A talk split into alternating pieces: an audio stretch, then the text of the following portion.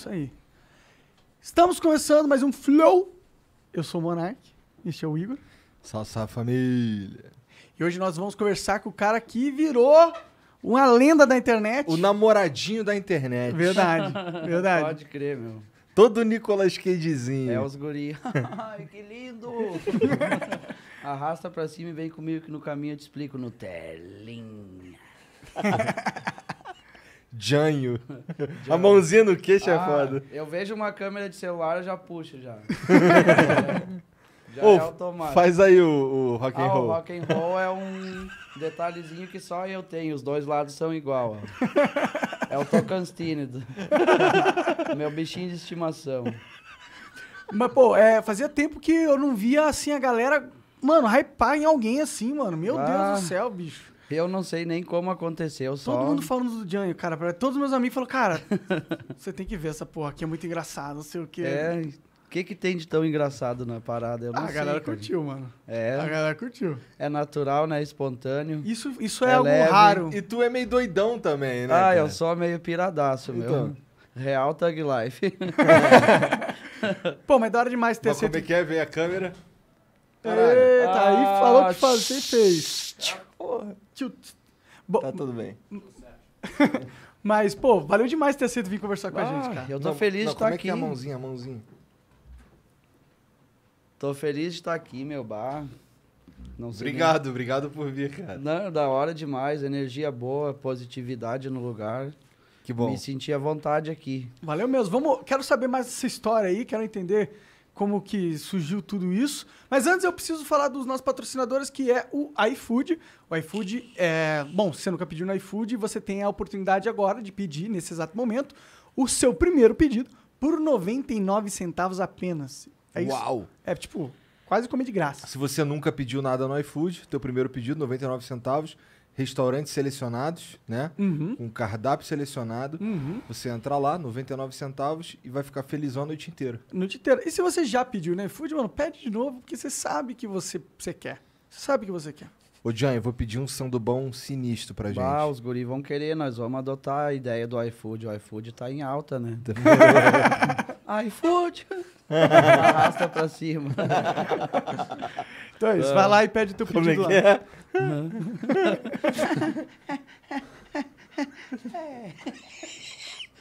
Me engasguei com a libélula. É os guri. É. Vamos na resenha, né, meu? A gente também é patrocinado pela LTW Consult. A LTW Consult é uma empresa de consultoria financeira, então se você não sabe o que fazer com o seu dinheiro, às vezes ele tá lá na poupança, vai saber. Ruimzão ele tá na poupança, né? Tire da poupança e coloque no lugar legal. Você não sabe que lugar é esse? Entre em contato com a LTW Consult no site deles, ltwconsult.com.br ou no Instagram, arroba ltwconsult. E se você tiver dívidas? Você também pode entrar em contato com eles, porque eles conhecem todas as ferramentas de mercado para você renegociar suas dívidas e tudo e muito mais, tá bom? Então entre em contato com lá, faz o planejador de sonhos. Pica, vai ficar bonitão na fita. pica. Vai ficar todo Nicolas Cage. Todo o Nicolas Cagezinho. Então vai lá no LTW, é isso. Outra coisa, se você quiser patrocinar o Flow, é possível, como que você faz? Você vira membro do Flow. Virando membro do Flow, você ganha acesso aos concursos de sorte. Põe na tela, Janzão. Hoje a gente tem um, um kit, um gift card da Blake Store, que é skin, mil reais de skin ali, quem quiser. Só participar se for membro, tá? Tem cadeira da Razer, headset da Razer e muito mais. Todo dia um prêmio novo pra você. Caralho, um gift card de milão. Milão. Porra. É, isso aí. Então é isso, tá bom? É, outra coisa, se quiser mandar mensagem pra gente, é 400 Sparks, limite de 10 mensagens.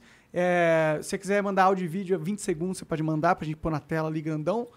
E quiser mandar propaganda, a única propaganda do dia no final do episódio custa 5 mil, ah, 50 mil Sparks. Tá bom? É isso. É isso. Vai lá. Gasta Tem, Sparks. tem emblema? Olha o emblema ali, ó. Ah, Esse aí é tu, cara. Aí. Bonitão, olha lá. Da hora, meu. Turugudum. Parece o Zacarias, né? É um pouquinho, né? Verdade. Bah, Tu parece um pouco o Kiko, cara. Todo mundo fala isso daí. É que eu tô gordinho, né? As bochechas gordinhas. Os guri comem bem, né? Tá certo? E aí que é bom. Bah. Bom, se quiser resgatar esse, esse emblema aí, o código é todo Nicolas Cagezinho, tá bom? E você pode só resgatar nas próximas 24 horas, não vai dar mais depois. Então, se eu fosse você, corria pra resgatar no É nosso verdade, site. verdade. Não precisa pagar, é só criar uma conta no nosso site. É. Bom, vai lá. É Pare- isso? Parece mais o Kiko ou o Salsicha? É, uma Parece, mi- ma- parece mais é. o Kiko. é um blendzinho, né? É um blendzinho. É só Um o queixinho do Salsicha. Vai ter um pouquinho, o cabelo talvez, um pouco de salsicha. Mas, mas de onde tu tirou esse bagulho de todo Nicolas Cagezinho? cara? Não sei, cara. Um dia de manhã eu me acordei e tava penteando meu cabelo e sei lá, viajei porque num filme uma vez ele tava com o cabelo penteado pra trás. E eu associei a imagem, me veio a imagem do filme e eu falei, hoje eu tô todo Nicolas Cagezinho. Pode crer. E fluiu. explodiu de um Ah, jeito absurdo. senhora. Não sei como é que a galera não enjoa disso, cara. Tu já tá de saco cheio? Bah, a galera fala direto, né, velho? Que eu escuto 24 horas. Né? É, né? Tô, tô lá na rua, ô, fala isso aqui. ah, né? todo Nicolas Cagezinho. É, Ah, todo dia, o dia todo, Todo essa dia. porra. Foi, bom, mas foi esse vídeo aí que me apresentaram pra eu saber quem que era o Janho também. Não, mas já tinha estourado há um bom tempo atrás. O Whindersson Nunes compartilhou um vídeo meu lá no começo, quando eu fazia conteúdo de roça com a minha mãe lá. Ah, que da hora. A gente ia pra lavoura colher milho e, e eu sempre tava com o celular na mão, até falar um pouco dessa parte aí, que eu comecei a gravar pela solidão, por estar sempre sozinho. E devido à solidão, eu tava sempre interagindo com o meu telefone porque não tinha amigos para interagir, né? E eu queria mostrar pros meus amigos que não estavam comigo como era legal a banda que eu tava ali. Na roça, com os bichos. Mostrar minha mãe, mostrar como ela ficava braba com as paradas. Ela ficava brava com o quê? Ah, com tudo. ela tem pavor de celular, ela detesta Entendi. telefone. Daí dava uma resenha da maneira, né? E começou assim, e daí naquela época deu um boom, né, cara? Teve vídeo com mais de um milhão de acessos na fanpage. Caralho. Daí o Whindersson Nunes compartilhou, falou que eu era o Julinho do Cocoricó. Parece um pouco E daí passou, passou, passou, só faltou as pintinhas. É. Daí passou um, passou um ano, um ano e pouco, deu o segundo boom agora, né? Depois que eu perdi meu Instagram, eu tinha um Instagram com 40 mil seguidores, nunca passou disso. Ele ficou um tempão assim, não crescia. Daí eu fi- fiz um Instagram novo, conheci o Vinícius. O cara que tá me ajudando agora, ele ajudou a alavancar o negócio. Ele usou umas estratégias bem maneiras que foi fazendo com que subisse mais rápido o público, né? Entendi. Devo, E aí tu conseguiu passar dos 40? eu devo tudo isso a ele agora, né? Graças a Deus tem sido uma parceria bacana e, Maneiro. e ele chegou como divisor de águas na parada. E daí no meio disso veio esse meme aí, né? Do Nicolas Cagezinho. Mas ele já tava comigo há um Que tempinho. dica já. que ele deu pra você, que você mudou assim do seu. Como você fazia as paradas? Não, ele, ele monta os, ele monta os rios, ele Entendi. ajuda a responder comentário dos fãs, que é muito importante, eu também ajudo às vezes. É porque agora tu explodiu tanto que A não interação tem como, com né? o público eu acho que é um, um checkmate, né? Que o pessoal, se ele comenta na sua foto, ele quer ver uma resposta. Ou pelo menos uma curtida, né? Verdade.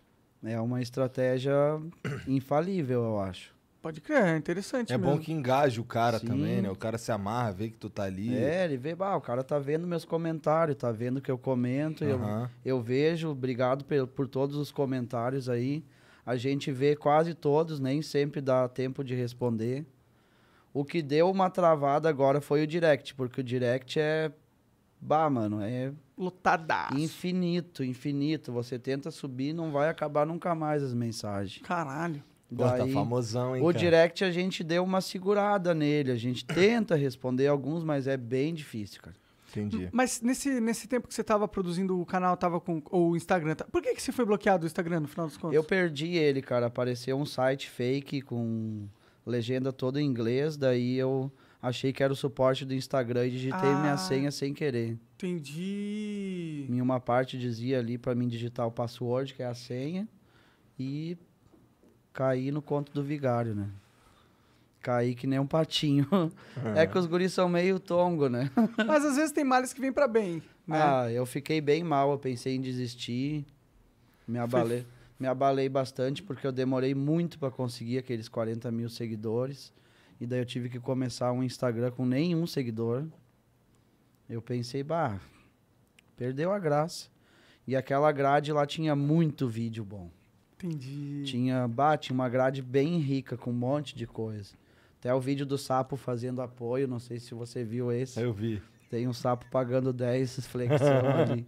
Que ali foi da hora e a galera curtiu mais que eu fiz o meme e botei a mão na boca, a mesma mão que eu botava no sapo. A galera ficou zoada com aquilo ali. Disse, bah, o cara é doido mesmo. Os caras comentaram, vai dar um monte de, vai dar um monte de, de cobreiro na boca. Eu digo, capaz, os guris têm anticorpos infinitos. é anticorpos eternos, né? Tu cresceu na roça? Não, eu sou da cidade. Tu é da cidade? Sou da cidade. Como que foi? Eh, Você cresceu onde? Em São Paulo Eu mesmo? cresci em Santa Cruz do Sul, Santa Rio Cruz. Grande do Sul. É dos Ah, é. cento e poucos quilômetros de Porto Alegre. Entendi, entendi. Era uma cidade interior.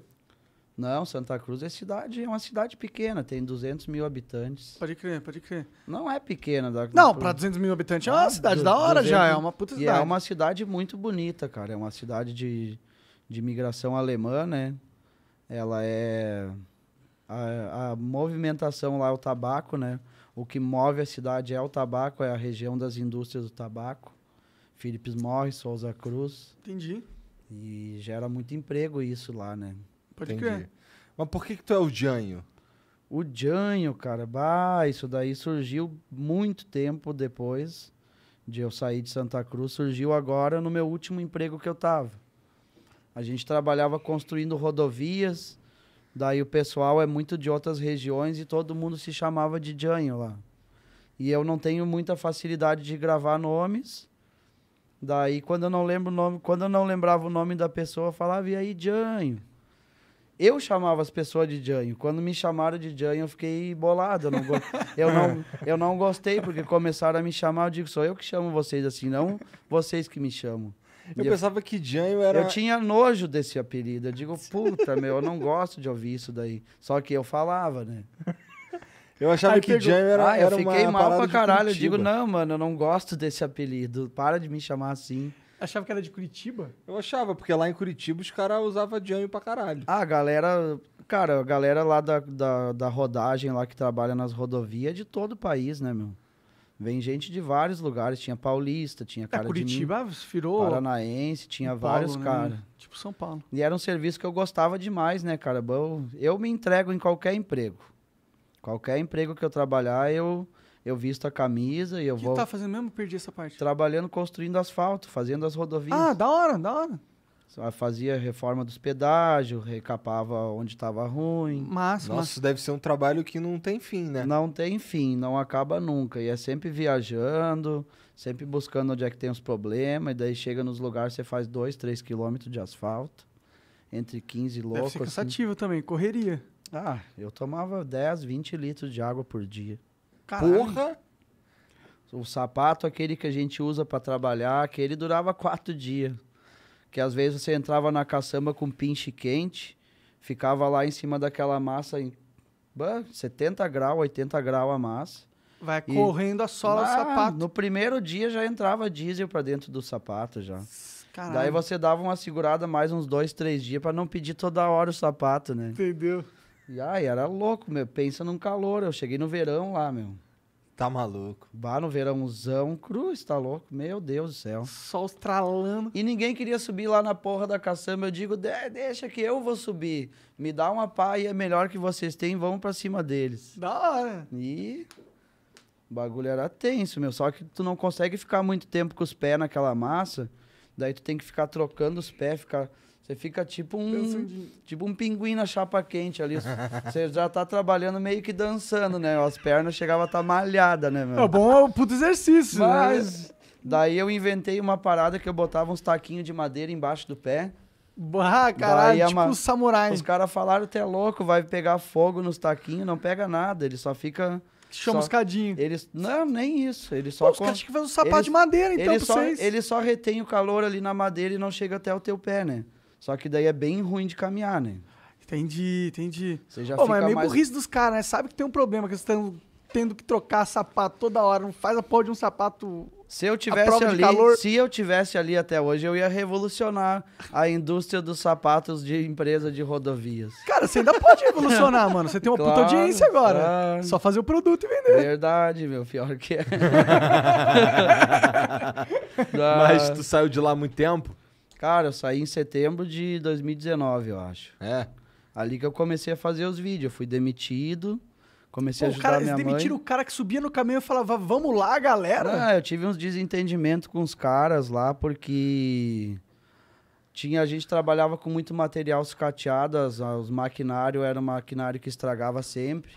E daí, como é muito longe a oficina, os caras vinham de Santa Cruz, às vezes a Bento, pra arrumar um caminhão. Daí isso daí levava a tarde toda. Entendeu? a galera ficava ali perto das máquinas. O que, que eu fazia? Eu sou loucaço, né? Eu pegava, ia pra mata, ia por, por meio dos brejos lá, procurar casca de árvore e raiz, que eu gosto de fazer artesanato com, s- com semente, com casca de árvore. Da hora, tu manja de casca E- de árvore? Ah, eu... eu dou umas viajadas, faço mais com raiz, uns bonsai malucos Ah, lá. que boto- foda. Eu faço, uma hora eu vou fazer um pra vocês. Pô, eu de quero, eu preza. quero mesmo. Ah, Vou dar de maneiro. preza, fazer um maneiríssimo pra vocês. Da hora. Daí teve umas duas, três vezes que eu voltei pra pista e a galera já tava rodando a massa. Só que daí tinha, fazia dois minutos que os caras estavam trabalhando, eu cheguei lá, os caras tudo aqui, ó. Bençudão, qual é que é desse cara? A gente vai trabalhar pra ele. Eu digo, mano, a recém começou a rodar, eu tô aqui, me dá as ferramentas. Não, porque tu tá sugando a gente, porque não sei o quê. E começou a dar aquelas picuinhas, começaram a fazer, Entendi, começaram a fazer minha caveira pro, pro encarregado daí entendi. pro engenheiro da obra, né? E, e o cara começou a ficar de marcação comigo. Daí um dia eu tive uma queimadura grave no braço, com um produto químico, né?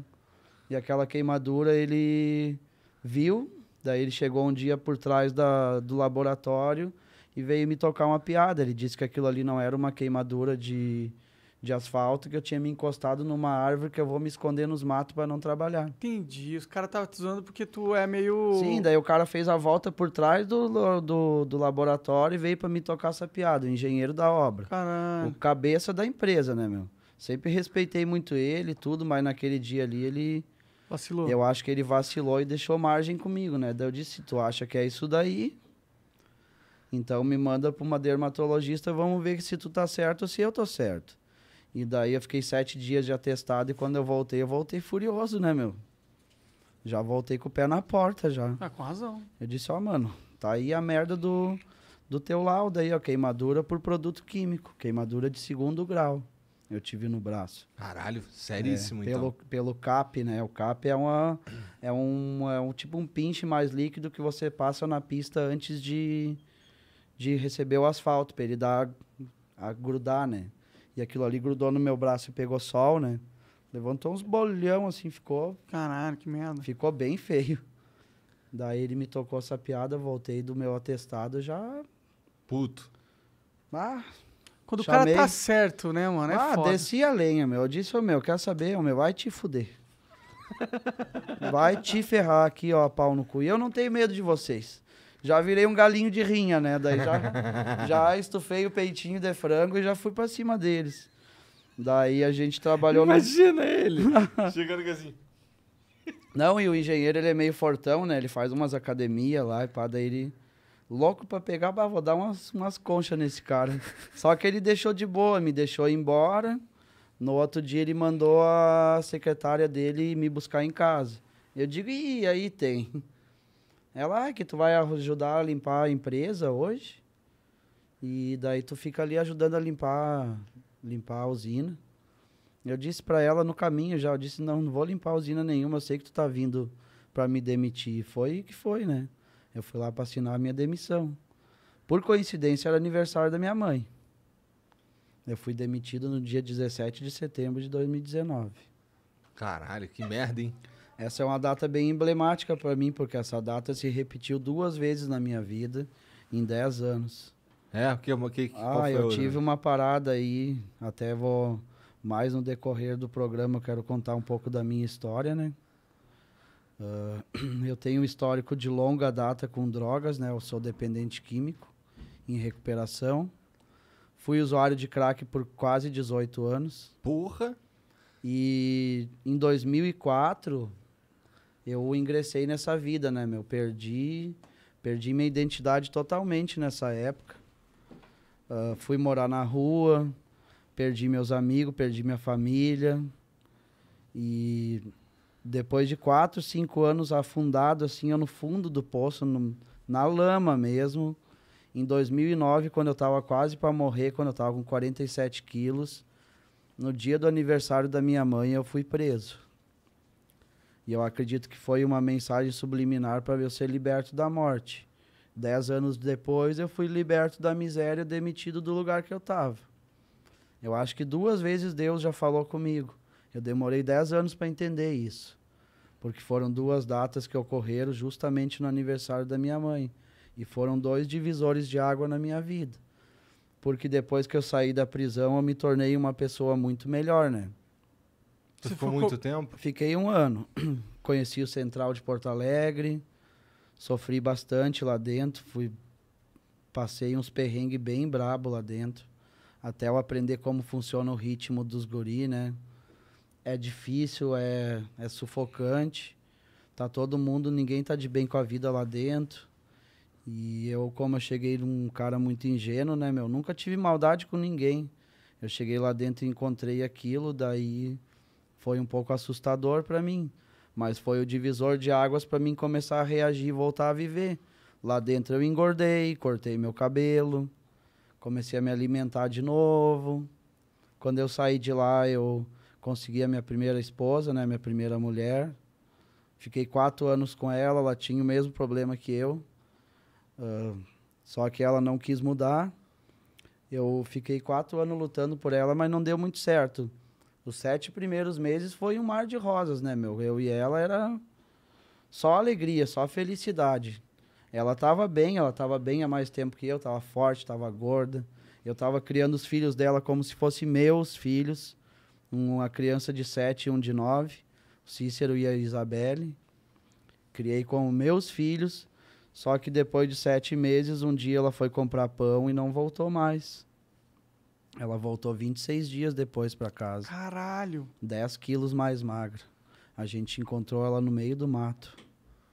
Caralho. Que a gente foi atrás, a gente tentou ajudar. E eu fui lutando. Eu tive umas cinco internações com a Luciana, minha primeira mulher. Que eu lutei por ela, levava comida na, na, na clínica, levava fruta, levava doce. Daí trazia ela de volta para casa, ela ficava bem um tempo.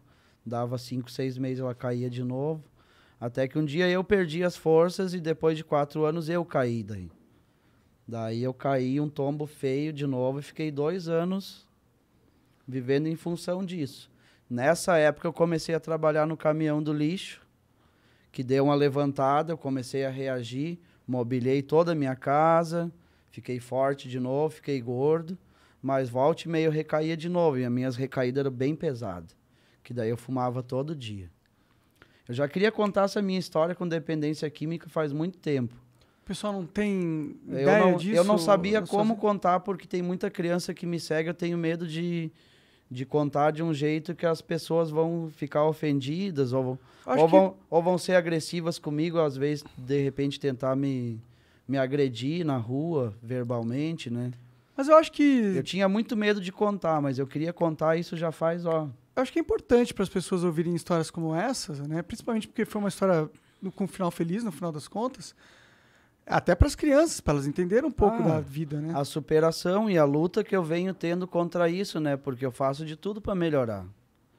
Eu tive vários episódios com isso, eu nunca parei de usar até hoje. Só que esse ano foi o melhor ano da minha vida. Esse ano, se aconteceu duas, três vezes, foi muito.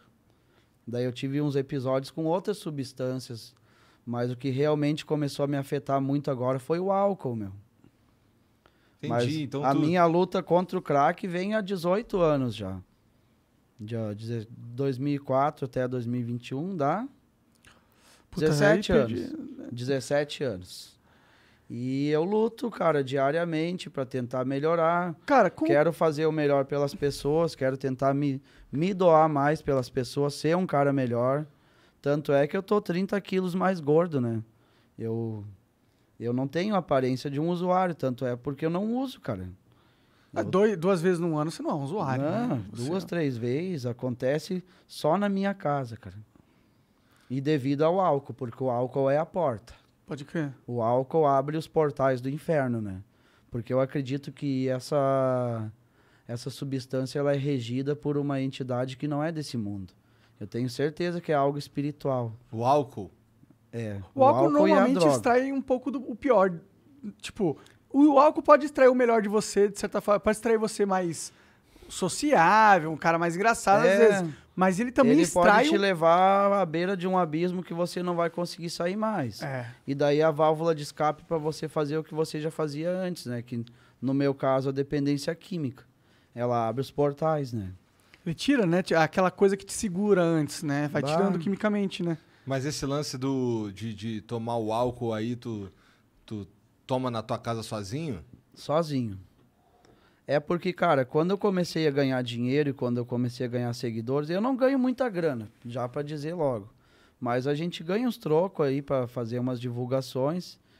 E mas a, a grande questão nem é pelo dinheiro, cara, é pelo quando eu fiquei famoso na internet, todo lugar que eu ia, as pessoas me ofereciam a mesma coisa. Ó, o Janho, cara, dá uma bebida pra ele.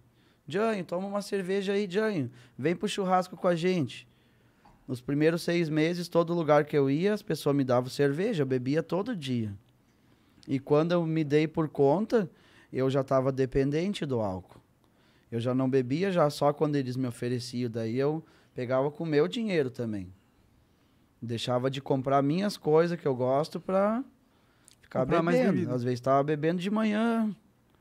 Daí, como é um como o emprego da internet não é um emprego comum, que você faz seus horários e você se você quiser fazer, você faz, não quer fazer, não faz. Qualquer hora era hora. Você ia, bah, tava num posto ali, ah, vou pegar uma cerveja. Daí pegava mais uma e mais uma. E isso foi muito prejudicial pra mim, foi foda, meu. E aí isso aí tava te levando pra. Tava me trazendo de volta a dependência química. Tu tava falando que. Como era o nome da tua primeira esposa? Luciana. Tu tava falando quando a Luciana caiu, você lutou por ela ali quatro anos, daí caiu também. E como é que tu fez depois disso? Cara, eu fiquei trabalhando no caminhão do lixo um tempo, daí eu abandonei ela, né? Pa- abandonei o barco e fiquei trabalhando cinco anos no caminhão do lixo daí. Só que ali eu tive várias recaídas consecutivas. Eu caía e levantava, caía e levantava. Daí eu conheci a minha segunda mulher. Essa durou alguns dias, só durou seis meses. Passou um tempo, caí, levantei, caí, levantei, daí eu conheci a terceira. Nessa terceira eu continuei no caminhão do lixo mais um tempo, daí eu trabalhava em dois empregos. Nessa época eu fiquei quatro anos limpo, porque eu me entreguei de corpo e alma para aquela relação ali, me senti acolhido, me senti parte de uma família de novo e, e tentei melhorar. Melhorei, lutei pela minha vida mais uma vez. Só que a minha mulher, ela era de boate, né? Ela era uma garota de programa. Ela tinha problema com maconha daí. E quando faltava em casa, ela se tornava agressiva comigo às vezes. Entendi. E foi passando, o passar do tempo foi fazendo com que esfriasse a nossa relação. Depois desses quatro anos que eu fiquei sem ela, eu acabei caindo de novo. E daí caí um tombo bem grande. Daí eu fiquei mais três anos mal. Entendi. E daí voltei assim, daí comecei a trabalhar em indústria do tabaco. Daí eu comecei a trabalhar em fumageira. Trabalhar no processo do tabaco, né? Mas pra sair do. Pra, pra se levantar, tu se levantava sozinho ou tu tinha ajuda? Eu, eu me levantei muitas vezes sozinho. É. Mas a minha avó tentou me ajudar bastante. A minha avó foi uma pessoa que sofreu muito com isso. Eu fiz a minha avó sofrer muito com. A minha mãe foi embora de casa, né? Na época que eu comecei nessa história. Que ela se assustou, ela me viu com 47 quilos. Ela não sabia o que fazer, ela simplesmente se desgostou da vida e foi morar na roça, né? Nessa roça ali que anos depois eu comecei a, a voltar para lá quando eu já quando eu tentei subir subir a superfície de novo, eu voltei lá para minha mãe para ajudar ela, né? Nesse meio tempo eu trabalhei quatro safras de fumo, né? Isso, isso dá quanto tempo? Cara, faz Não, não, não. Traba... Quatro safras de fumo Dá quanto. Quantos quanto anos? Dá quatro, quatro, safras. quatro safras é quatro anos que você trabalha seis meses. Entendi. Entendeu? Seis meses por ano. Você faz a safra, daí você sai do, do processo do tabaco e vai para a lavoura para colher. Daí você colhe e volta para a safra de novo. Na verdade, a safra é o ano todo, só que uma parte do ano você colhe e na outra você processa ele, né? Entendi, entendi. Daí eu trabalhei quatro anos nisso, ó, seis ou sete anos atrás. Daí meu último emprego foi nas rodovias. Entre um trampo e outro eu ajudava a mãe na roça. E ali eu comecei a criar os memes, né? Pode crer. E aí, e sempre quando- lutando, né, meu? Sempre lutando, sempre tentando ser uma pessoa melhor. E de onde- Eu nunca me entreguei para isso, eu nunca fui feliz na situação que eu vivi. Eu tenho muito amor à vida, muito amor pela natureza. Cada dia para mim é um milagre de Deus e, e eu acho que essa admiração que eu tenho pelo universo fez com que eu lutasse Retornasse. com unhas e dentes e conseguisse retornar à luz sempre. Eu tô- várias vezes. Eu tô sempre indo em busca da luz. Eu quero viver, cara. Eu amo viver. Só que eu comecei muito cedo essa história aí com, com a dependência química porque eu sofri muito bullying na escola, meu. E o bullying destruiu com a minha vida, né? O bullying é um, um ato covarde quando uma pessoa está tentando desviar o- as imperfeições que ela tem, direcionando as suas imperfeições. Fizeram me tornar um adolescente vazio, revoltado, agressivo. Eu não estudava, eu não queria ir na aula. Daí, quando eu ia na aula, não, eu só queria brigar. Eu nunca tive nenhuma namorada. Daí, eu comecei a fumar cigarro muito cedo. Fumei cigarro com 12 ou 13 anos. E a, a partir daquilo ali, começou o meu histórico com drogas, né? Relacionado ao bullying, na minha adolescência foi o divisor de águas para mim me tornar um dependente químico mais tarde. Pela aquela frustração de achar que eu era o cara mais feio do colégio, né? Entendi. Daí eu tive a minha primeira namorada com 24 anos, essa aí a Luciana. 25 eu tinha já. Entendi. Tudo entendi. começou ali. Foi, foi, foi acontecendo da adolescência para cima, eu só fui piorando. Piorando, piorando. Eu não consegui con- concluir o primeiro grau. Eu larguei a escola, virei arruaceiro, fiquei vestia roupa preta, queria ser aquele cara que só fazia é, anarquista. O anarquista, o cara sem pai, o cara que veio de uma família pobre. Porque eu vim de uma Os caras rindo um negócio mó sério, eu vim, né? eu vim do- Esses vão pro inferno, é, todos é vocês. que eu falo aí. de um jeito bacana. Eu tô tentando falar de um jeito lúdico e didático, né, meu?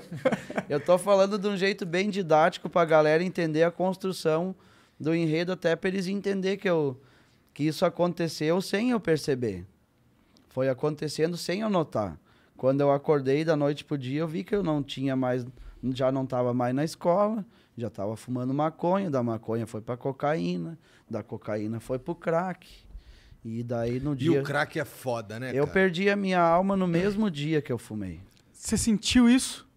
Como- Naquele Eu dia, perdi alguns amigos pro naquele crack. dia minha alma saiu de mim. É como se alguém chegasse assim, Jane, eu vou tirar tua alma, vou deixar teu corpo andar oco agora, sem nada dentro. Porque eu já não, eu perdi meu sentimento por amigos, perdi sentimento pela minha família, perdi sentimento pela minha autoestima. Eu já não me cuidei mais, já não tomei mais banho. Eu já não me alimentei mais e ladeira abaixo. E Como que é quando você tá no. É sobre o. é Tipo, o que você pensa em mais e mais? É isso? É, você quer usar mais, porque é uma descarga de adrenalina muito forte, muito rápida. É rápido, né? E ela te faz subir e é 30 segundos ela te cai numa depressão profunda. Entendi. Daí quando tu cai naquela bad ruim assim, Dura quanto tempo essa bad de caída se você não usar de novo na hora? você tem que usar. Daí quando dá aquela bad ruim, tu quer voltar até a outra da primeira. Entendeu? Daí tu vai, é uma gangorra, você sobe e desce, sobe e desce. Entendi. É euforia, depressão, euforia, depressão. E ao mesmo tempo é sensação de pânico e angústia dentro de tudo isso. É uma sensação bem ruim.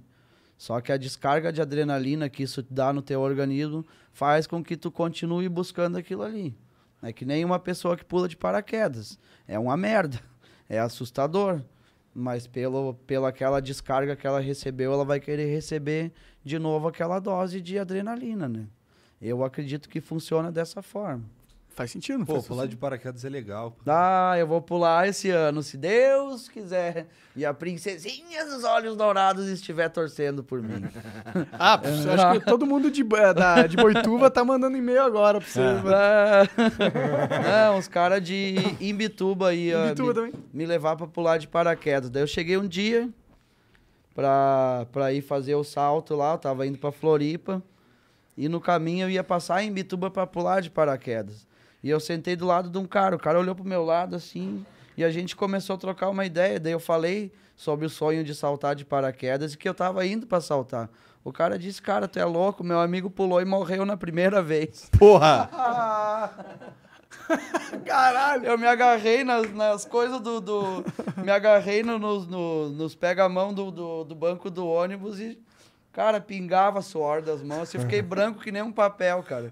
Tiveram que me desgrudar com uma espátula da cadeira do ônibus, né, meu? Eu digo, pô, eu não vou passar em Bituba, eu vou direto pra Floripa, então. Só tomar um banho de mar. e daí, nesse dia aí, eu desisti de pular. Não, mas, Mas, quando tu pô- pula com, com, com um instrutor, cara, é tranquilo. É aquela coisa, tu O só, cara mó migué, ninguém só- morre de primeira, assim. tu só tem uma vez pra errar, né? Se errar Eu uma sou, vez. eu sou tão noiado que eu sou capaz de pular sem antes de botar o paraquedas, daí já era. daí eu vou ó, take my breath away, dom, dom, dom, dom, dom.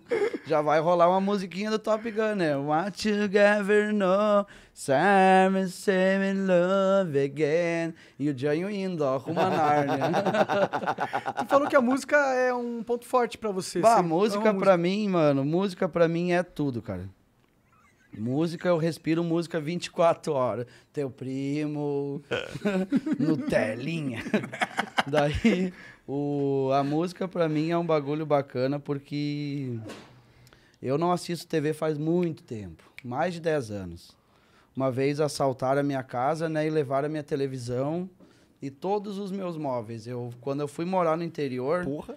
quando eu fui morar no interior, a primeira vez que eu fui morar lá, roubaram. Eu fui sair pra, com a minha namorada pra dar uma banda, a última, né? E quando a gente voltou pra casa, tava as duas portas abertas e levaram televisão, levaram tudo. Caralho, os caras pararam no caminhão de mudança e falaram, "Vai, Ah, já quase morremos chorando. E ela, nossos móveis. A gente tava com os DVD, aquele tempo o cara alugava DVD na locadora Aham. pra olhar uns filmes, não tinha mais DVD, não tinha mais TV, Caraca. não tinha nem fogão mais. Tivemos Caralho, os caras pararam com um caminhão de mudança. Ah, eles levaram o que Quê? deu. O Como? que deu é que eles levaram tanta É, coisa? Não, eles estavam entre umas cinco pessoas. Eles fizeram umas duas viagens cada um e ficou só o roupeiro, a cama e a pia. E o sofá. O que tinha de, o que tinha com tomada, o que tinha alguma que era tomada. elétrico já o que era. era elétrico, que ligava na luz, foi tudo. Daí Caralho. eu fiquei sem nada ali, né, cara? E Porra, pesado isso aí. Você passou Ah, por muitas... eu passei por muita coisa. Morei na rua, tive preso. Você morou quanto tempo na rua? Eu fiquei uns seis meses, eu acho. Não foi bem morar na rua, porque eu voltava pra casa cada dez dias, só pra comer um pão, alguma coisa. Ficava uns dez dias, assim, desaparecido e ia lá. Quando tava muito mal, muito, muito tremelica da fome, ia lá comia um pão com a avó. O que, que tu ficava fazendo na rua, cara? É que isso Ficava é... fumando. É, Só os caras que é do... tão só fumando. fumando, só fumando. Os caras do. Assim, eu, eu, como eu te disse, eu perdi uns amigos pro crack. O crack, cara, ele te mantém na rua. Você porque- vai ficando e já era. Porque tu, por exemplo, tu precisa. Tu precisa da grana do crack, tá ligado? Então tu vai. eu- esse meu amigo, por exemplo, ele catava a latinha, roubava a tampa de bueiro pra vender nos ferro velho, caralho, vendia. E vai indo. Pegava o dinheiro, comprava tudo de crack e ficava ali. Vivia pra, por causa, pra fumar Pra ter um hit de adrenalina É. ali. A pira, ele pare- parece que ele te prende na rua, o crack, é sinistro. Você não Esse consegue bagulho é do voltar. diabo. Não consegue voltar mais. Simplesmente eu fui ficando e ficando. Consegue, mas é muito difícil. É bem difícil. Mas enfim, que nem a gente tava falando da música, eu comecei a ouvir muita música quando eu perdi meus móveis. Daí eu tinha meu radinho ali, ficava ouvindo som. Depois eu montei a casa de novo, daí comprei uma televisão de novo. Só que daí eu já tava mais ligado na música, daí eu comprava bastante DVD, com clipe, O coisa. que, que tu curte ouvir? Cara, eu gosto de rock, hip hop e reggae. Da hora. E música popular, né, meu? Música MPB e tal. MPB. Ah, tanto é que tem as frases do meu ídolo no braço, né? Charlie Brown Jr. Pode crer. É. Fel- Felicidade é poder estar com quem, com quem você gosta em algum lugar. Essa frase eu tirei de uma canção do Charlie Brown É. porque eu era mui- sou muito fã dele, cara. Essa daí é. É foda ser Luca, advogado Gado do mundo, mas como tudo deve ser. É. É, como tudo deve ser é o nome da música. É. é. E eu gosto demais de música, cara. Como é que tu, co- co- como é que, como é que tu perdeu um pedaço do dedo, cara? Ah, esse dedo aqui, o Tocantins. esse aqui eu perdi num acidente de moto, cara. Eu era motoboy. Nesse dia eu fui fazer a minha primeira teleentrega da noite. Uma menina embriagada cortou minha frente de bis. Eu tava quase 100 por hora. Caralho, tomou-lhe uns tabacos. Ela sinistros. tava dois dias loucaça num posto. O pai dela foi buscar ela no posto lá, pelo que me contaram, né? Daí ela se transtornou e largou daquela bis enlouquecida e, e se largou. E daí na banda que eu tava é minha preferencial, é uma. A Euclides Clima em Santa Cruz, na porta do cemitério eu bati. Eu tava descendo a minha preferencial e ela para fazer a conversão não entrou, não, não deu lado nem nada. Ela simplesmente virou a moto pro meu lado, sem pisca, sem nada. E foi aquele estouro, né, meu? Caralho. A bis dela cortou em duas partes. A parte onde vai os pés ali separou da, fre- da parte de trás da moto. Foi metade da moto para um lado e metade pro outro. Nossa Ou ela se fudeu toda também? A caroneira apareceu todo o fêmur dela aqui. Eu não vi, né? Porque eu tava. Eu olhei pra trás, ela tava lá longe, né, meu? Voei uns 30 metros de distância. Caralho. Daí eu me levantei, eu saí caminhando, queria o meu celular, né? Ah, o meu telefone, meu telefone. Os caras olharam, mano, olha pra tua mão, olha pro teu joelho, o joelho para O joelho dava pra enxergar toda a rótula por baixo. Entrou os ferros da moto. Entrou os Que nervoso, que nervoso. Entrou, entrou os ferrantilhas da Motanstarra no joelho Manchester. E essa parte aqui cortou tudo que dava pra enfiar uma mão embaixo. E eu olhei o Tocantins parecia uma banana descascada, assim. Uma parte pra um lado, outra parte pro outro e o osso pra cima. E eu olhei pra, olhei pra aquilo e já fiquei branco que nem um papel. Já comecei a ficar mal, já. Caralho, tô virando motoqueiro fantástico. Não, eu fiquei branco e comecei a tremer e já. Quando eu dei o segundo passo pra chegar em direção ao meu celular que tava no chão, o joelho fez assim, ó, crac, saiu do lugar e voltou. E já dali a legião, já me deitei, já fiquei branco que nem um papel. Já você- afinei a voz, mas onde é que eu tô? O que tá acontecendo? daí o cara afina a voz, daí já fica frágil, né? Daí eu já parecia uma libela desprotegida, só os guidãozinhos aqui, ó, pra fora. Ah, que O que aflição. acontecendo? E aí só- socorreram, foram ambulância. Ah, veio pegou- ambulância, o cara parou o carro no acidente pra roubar minha carteira com 20 reais. O cara roubou. O cara. Os caras pararam a caranga e roubaram a carteira, velho. Tinha 20 reais dentro, minha primeira tele da noite não tinha dinheiro. Que filha da puta, cara. Um mês depois, gentilmente, ele foi lá na, na pizzaria e deixou a minha carteira só com os documentos lá. Daí. Das foi ali, ali que eu perdi meu dedo, a minha primeira moto. Minha mãe me deu uma moto pra mim trabalhar, né? Eu sempre quis ter uma moto. Daí ela deu a moto, eu comecei Perdeu a... o Tra... dedo, né? Perdeu o tampão do dedo. Perde... É, tiraram meio Tocantins. é bom que daí tu pode fingir que tá com o dedo dentro do nariz, mas ele não tá, né? da hora, né, meu? E é Ou você isso. pode virar presidente também do Brasil. Ah, só que daí tem que inverter, daí tem que cortar esse daí. Ah, tudo bem, já tentou um outro lado, tenta o outro Ah, já agora. de outro, vamos. Fazer um sushi Zanstine do dedo das tarras dos gorila Chester. Caralho, mas, mas pô, indo um pouquinho pro futuro, quando você começou a, a despontar na internet por causa do- dos memes e tal, como que foi isso aí? Pra você deve ter sido louco, né, mano? Cara, não caiu a ficha até hoje.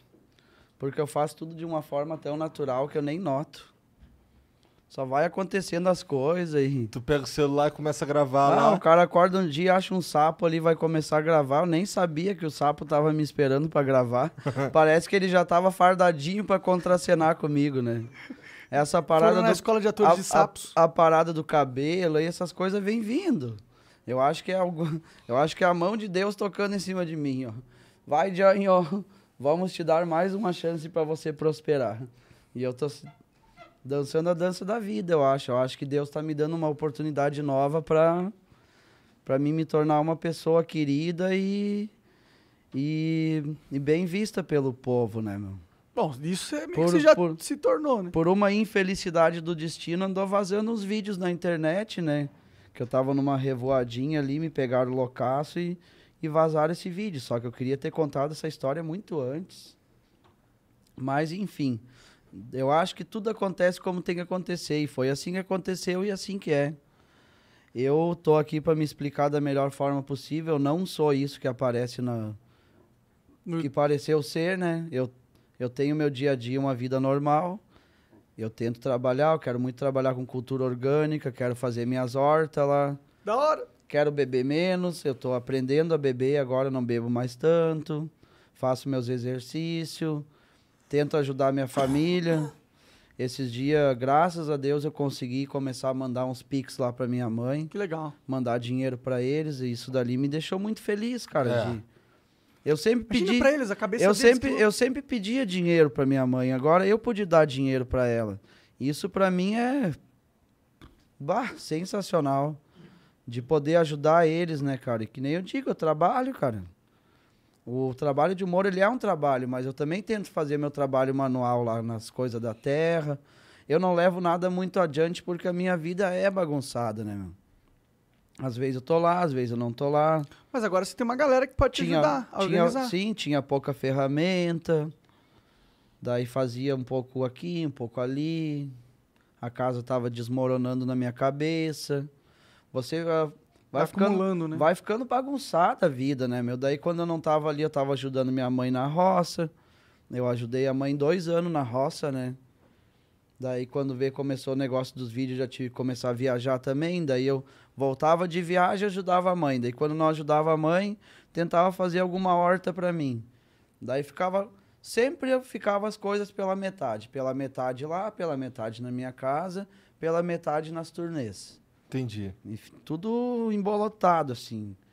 Parece que me jogaram dentro de um furacão assim e falaram, vai, mano. Mas total te jogaram dentro Te- do furacão e falaram, te vai. É, a vira, internet foi é isso, meio mesmo, foi isso, isso né? que aconteceu, cara. Te vira, vai, Jair. Foi isso que aconteceu. Bora lá, arrasta pra cima, seu Nutelinha. e a mão no. Ai, sei lá. Mas cara. agora tem um cara pra te ajudar, pelo menos com lance de internet. Tem né? o Vini aí. É. E ele tá abrindo muitas portas pra mim. Eu tento confiar o máximo possível nele, né, meu? Não, não procuro saber muito de valores, porque a gente entrou em acordo de eu dar uma, uma porcentagem do que a gente ganha. Ele organiza tudo, ele faz tudo sozinho. Eu só vou lá e executo. Sim. Nada mais justo do que ele ganhar pelo trabalho que ele promove. né? Não, Isso, tá sim. tudo certo, cara. Porque Eu o acredito- Janho, o Janho é Eu né? acredito que se ele fazer eu ajudar a minha família, se ele fazer eu ter uma vida melhor, nada mais justo dele conseguir uma fatia do bolo junto. Sim, mas não Eu pode pegar a maior parte, por exemplo. A maior parte fica comigo. É Tá que eu, certo, gasto, é que tá eu certo. gasto tudo. Enquanto eu gasto, ele guarda. Tá certo. Daí, no tempo que a gente tá junto, ele já deve ter mais do que eu guardado. Porque eu. Os guri arrastam pra cima e já era. Não quero ganhar um milhão. Eu quero torrar um milhão de reais. Já ouviu umas histórias aí que tu... Por isso que eu tô tão gordinho. Aí, rapazes. Aí sim. É um. É, mano, meses de trabalho pra ganhar esse tanquinho aqui, né? Tá indo comer em muito restaurante? Tá pedindo Bah, muito como- iFood? Qual foi? A galera come todo dia churrasco, iFood, O hambúrguer. que, que tu mais curte? Churras? Cara, eu gosto de churrasco. Eu tentei parar de comer carne, mas eu gosto. Ah, Mas eu, eu gosto, eu gosto de churrasco, mas tem que ter uma, tem que ter uma travessa com bastante salada junto. tá certo. Eu Que daí adoro tu, salada. daí tu te culpa por um lado e te rebusca pelo outro. É. Diz, ó, tô comendo salada e bastante, galera. Suco de rúcula que eu inventei. Isso deve ser horrível. Não é bom. É ruim? É bom pra caramba, meu. Tu pega e espreme umas 20 laranjas, daí você corta a parte mais da folha da rúcula ali, joga pra dentro, larga um ginges junto, que é o gengibre. É um talinho de gengibre, um ramo de rúcula E- e, aí o suco de laranja. Você bate tudo aquilo ali, se querer botar um pouco de água também pra dar uma... Entendi. É Um um- volume. mas é um pouquinho de rúcula, é pra dar o gostinho. Não, uma, uma, uma, uma cabeça tarras de rúcula É, assim? Entendi. Larga bastante, toma aquilo ali. Bah, tá É bom pro quê? Pro é estômago? É detox. Detox? É detox, os guris se intoxicam às vezes. Daí tem que, tem que tentar rebuscar, né, meu? Ah, minha vida sempre foi assim. Eu me incomodo por um lado, mas daí no outro dia eu tô de fitness, né? Ah, entendi. Até no churras, daí tem aquela montoeira de salada e coisa arada. carne é fitness. mas com que que, com que que tu gasta esse, o teu dinheiro todo, cara? Com, com mulher? Às vezes. os guri gostam de viver os love moments, né? Take my breath away. Tá certo, tá certo. Na verdade, eu canto aquela uma pras gurias quando eu tô na revoada. Close you wanna take every sorrow away. Close you lady, take it there. Daí já mete um coraçãozinho, muda a voz. So firm, take and wanna take. Those are lines that we will. I just wanna use your love tonight. Ah, os guri. E elas se apaixonam daí, né, meu? Só que às vezes os guri tem que gastar um dinheirinho com as gurias, né? É o Uber, é o hambúrguer. Ah, sempre tem. Daí tem mais o É o hotel. cachê. Contando é, o cachê, as gurias tem que pagar as unhas, tem que fazer o cabelo. Uma revoadinha, mil reais. E assim o Johnny continua a pé até hoje. Acompanhe novos episódios no decorrer do, do enredo. Mas tu pira em carro, não? Cara, eu queria ter um carro, mas eu não consigo comprar, eu gasto tudo de dinheiro. Eu não piro tanto em carro, mas... Ah, eu Ah. gosto, eu acho legal. Eu quero ter um carro pra transmitir segurança. Por que, que tu não pede ajuda do Vini ali? Fala pra ele assim, pô, Ele, segura. tá, ele vai. é, é segura parte uma da minha parte- porcentagem, é. é. a porcentagem do carro. Segura. Eles vão tentar me ajudar agora pra arrumar a casa. Primeira coisa, se Deus quiser. E daí no meio disso a gente vai tentar comprar um carro também. Sim, sim. Porque já faz dois anos que eu tô na internet e não consegui adquirir nada. Né? Mas transou pra caramba. Ah, os guri, os guri Só por esse revoaram. lado, e as memórias que Ficaram adquiriu, gordo, né? tem Ô, histórias pra contar. Eu dei aula de trader pras gurias, pras garotas nos hotéis, né? Eu vendi um curso de como vender curso já pra duas garotas de programa já. Da hora, ó. É, o cara disse, senta aqui que eu tenho uma história pra te contar. Isso dura horas às vezes. No final, uma disse quase que ela me pagou pelo programa. Ela disse, não, eu vou fazer mais cursos contigo, tu vai ser coach das gurias daí. eu fiz um trader com elas já, eu já eu fiz duas chorar uma vez no quarto já. Ela chorou, mas como é que tu sabe de tudo isso, cara? Falei, eu disse, cara, tua família te ama. Peguei ela pela nuca aqui, ó. Eu disse, cara, tua família sente a tua falta. E ela chorava que nem uma criança. Ela disse, meu pai é tudo pra mim. Isso melhora o sexo, Sexo que é bom não forma. rolou nada. Daí. Só foi a aula de trader mesmo. Daí. Já pensou? Peguei ela pela nuca assim, falei, Não, família tem- te tem- ama. Não, não foi assim. Foi todo aquele envolvimento. Eu fiz um diálogo, eu fui bem didático com ela. Contei a vida dela. Eu disse, cara, você precisa mudar. Tu é uma pessoa de luz. Tu é uma guria querida. E daí tu já fala algumas coisas, já... E já começa a puxar. Elas choram, cara. Elas têm uma vida dura, né, meu? As gurias Ah. choram com a gente, né, meu? É, ela, só- Vai. talvez elas se identificam com se identificam com algumas coisas que eu falo. Sim. E eu sou bom em leitura corporal, eu vejo quando ela tá tristinha, daí o cara já fala, ó, aquela ali já sofreu na vida. Vou falar sobre a família. É checkmate, falou sobre a família, já era.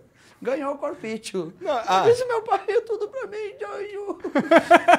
Olha, dicas aí do John. Mas essas aí, calma aí. Então tu chega lá, pá, com o dinheiro do cachê e o caralho, e E às de- vezes o cara tá bebaço, daí tu não quer transar, daí tu dá uma aula de trader, né?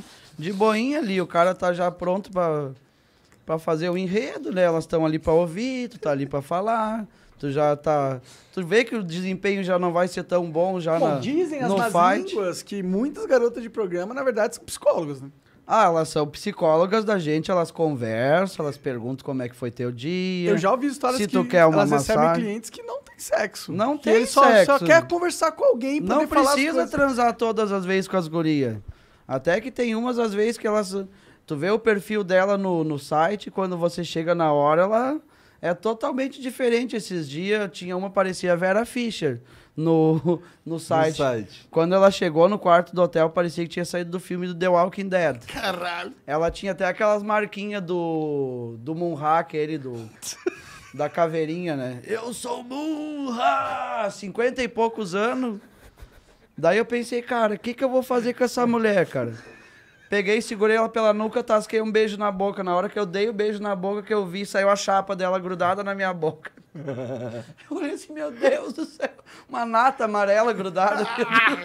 Não quero mais. Tirei a chapinha, gentilmente, né?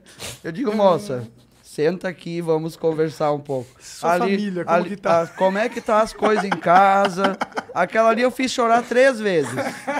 Em vez de tu fazer gozar, tu faz chorar. É, daí elas choram, daí elas contam a vida dela e eu revoltadaço de ter gastado dinheiro, dei um pesaço na parede do hotel.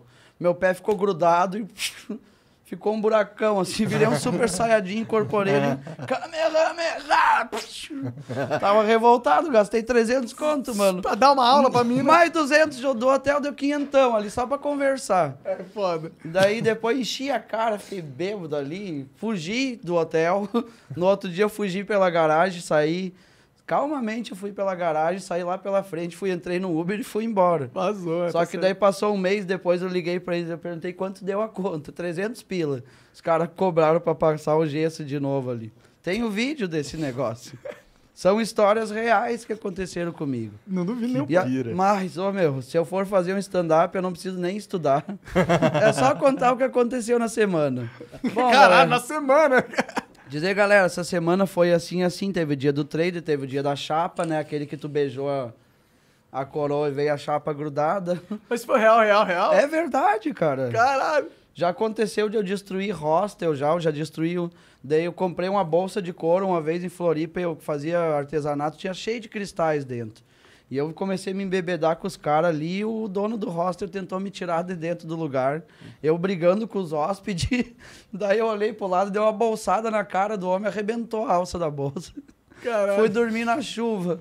E na chuva tu não consegue dormir. Tu deita, dorme, daí começa a bater o frio, tu bate o queixo, tu acorda. Entendeu? E a chuva batendo e eu na rua. Loucaço. Já dormi várias vezes na rua. A vida é sempre louca. Uma vez eu, uma vez eu cheguei em coma alcoólica num hotel.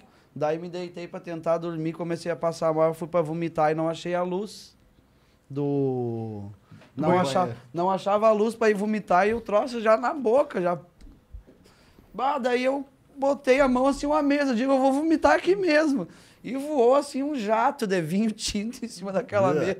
Daí quando eu liguei a luz, cara, tudo pintado. Nossa. No outro dia me deu uma No outro dia me deu uma dor de barriga do caralho, que o vinho ele te deixa com um pouco desarranjado da Sim, barriga, sim, né? o álcool não. Eu fui dar uma cagada de manhã quando veio voou um jato preto assim na, na porcelana do vaso que chegou a pintar até as paredes do banheiro. Sabe os patos quando caga vão dar só um jato preto assim. Num risco voa um litro de vinho do cu. Daí, daí com o velho piscando assim, depois não fechava direito, ficou meio ardido, queimou. Eu caguei umas quatro vezes esse dia. Cada cagada era um jato diferente, né? Tinha aquele. Tem vários tipos, que nem os sprinklers que eles fazem o do jardim. O meu teve várias, várias espécies, né? Até que o último deu só o jatinho, aquele do borrifador, o. Aqueles que ficam na. Só- O. É tem o- uns automáticos. É, tô ligado, Os cheirinho, gladezinho. né? É. Deu só um gladezinho, ó. Cara, saí vazio anêmico do, do hotel, cara. E várias E outras... o caralho, os caras do hotel, depois quando. Meu Deus, você imagina a camareira quando foi olhar o hotel, cara. Tudo cagado e vomitado. Pensou, bate um pato morando aqui, eu era um cara. Ela foi olhar na, na comanda o Janho. Janho, os caras nem colocam co- a- qual foi o problema. O problema Não, foi o tá, o Janho tava naquele quarto ali, tá? Manda conta pra ele.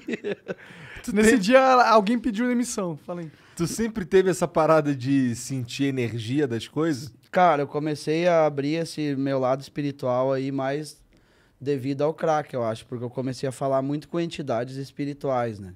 É. Você começa a falar com o demônio, né? Você briga com ele. Parece que você, parece que tem, parece que tem sempre alguém do seu lado, você tá sempre falando com ele. E a partir do momento que você começa a falar com ele, com, com esse tipo de coisa, elas se revelam, né? E daí você começa a sentir as energias dos ambientes. Você vê quando tá pesado o lugar, você vê quando não tá tão bom. E Entendi. E daí você vai abrindo o seu lado espiritual, que é a abertura do terceiro olho.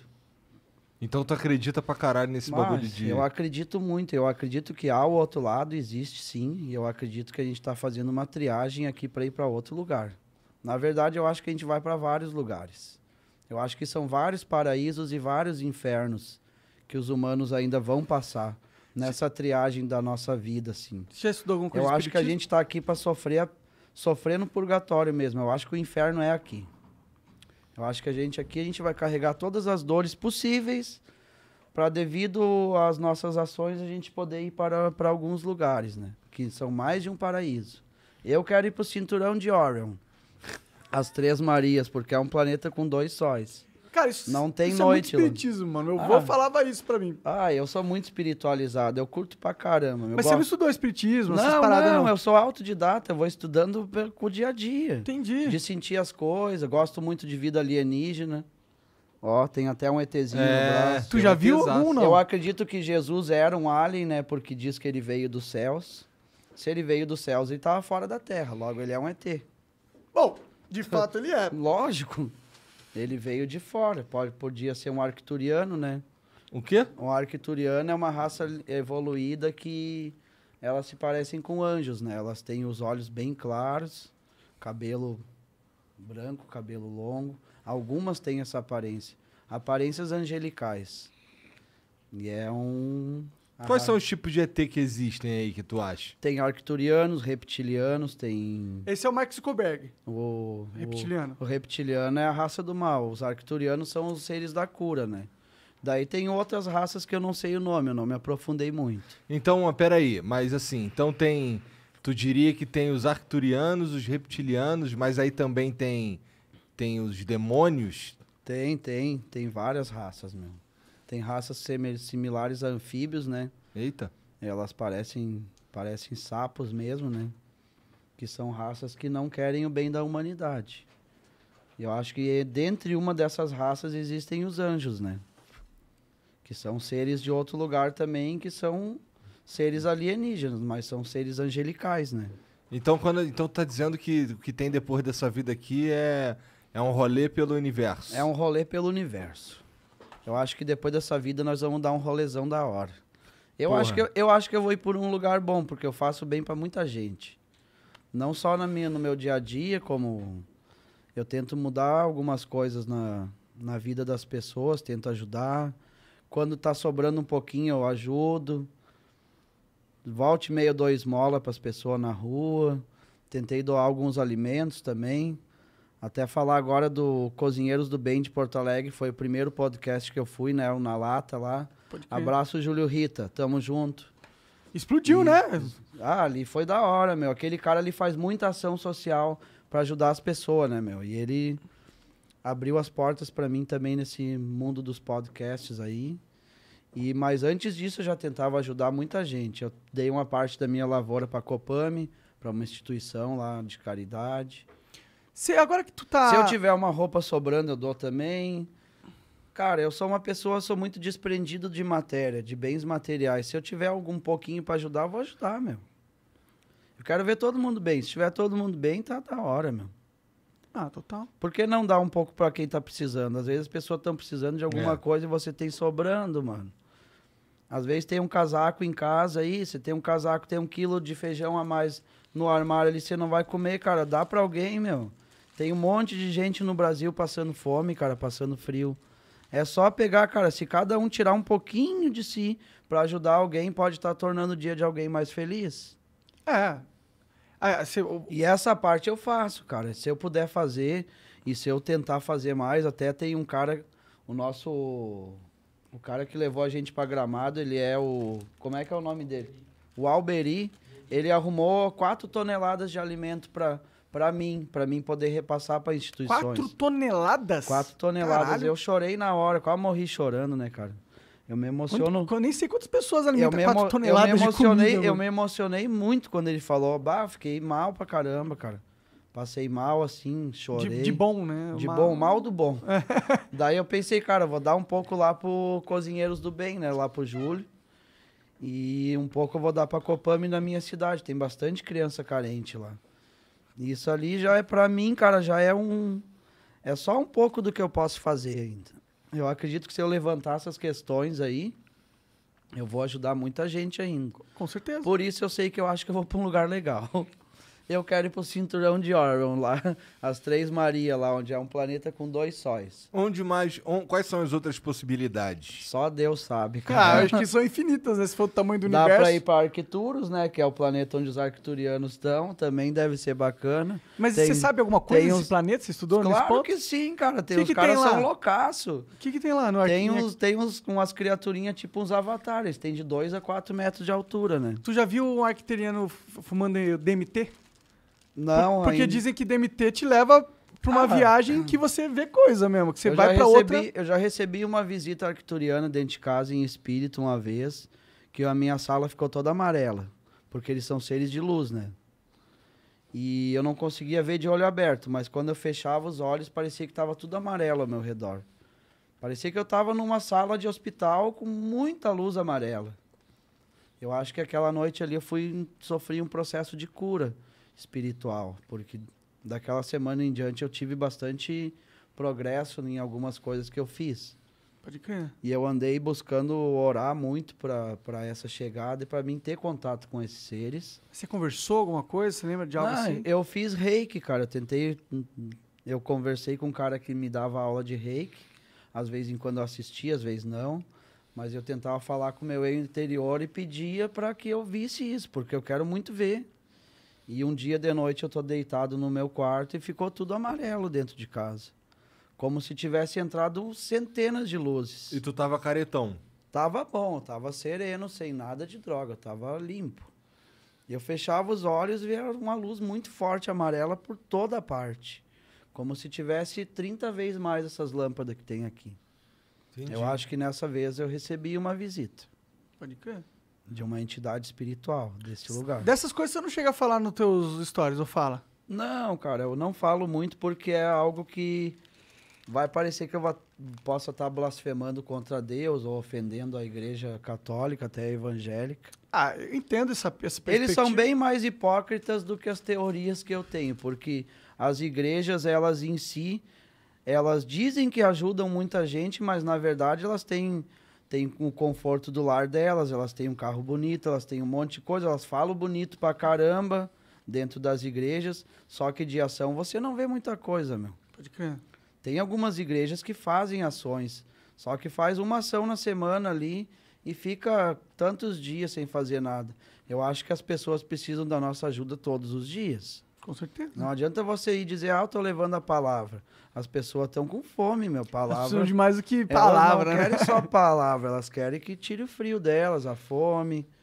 Veja como é que ela tá. Quem é que vai numa Cracolândia ali? Qual é a igreja que entra na Cracolândia para tentar salvar alguém que tá ali?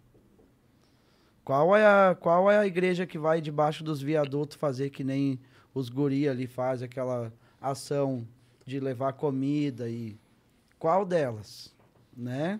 É muito bonito falar no púlpito de uma igreja que você está ajudando, transformando vidas de pessoas com a palavra, quando elas estão morando numa casa de dois andar, com um carro bonito, o filho faz faculdade.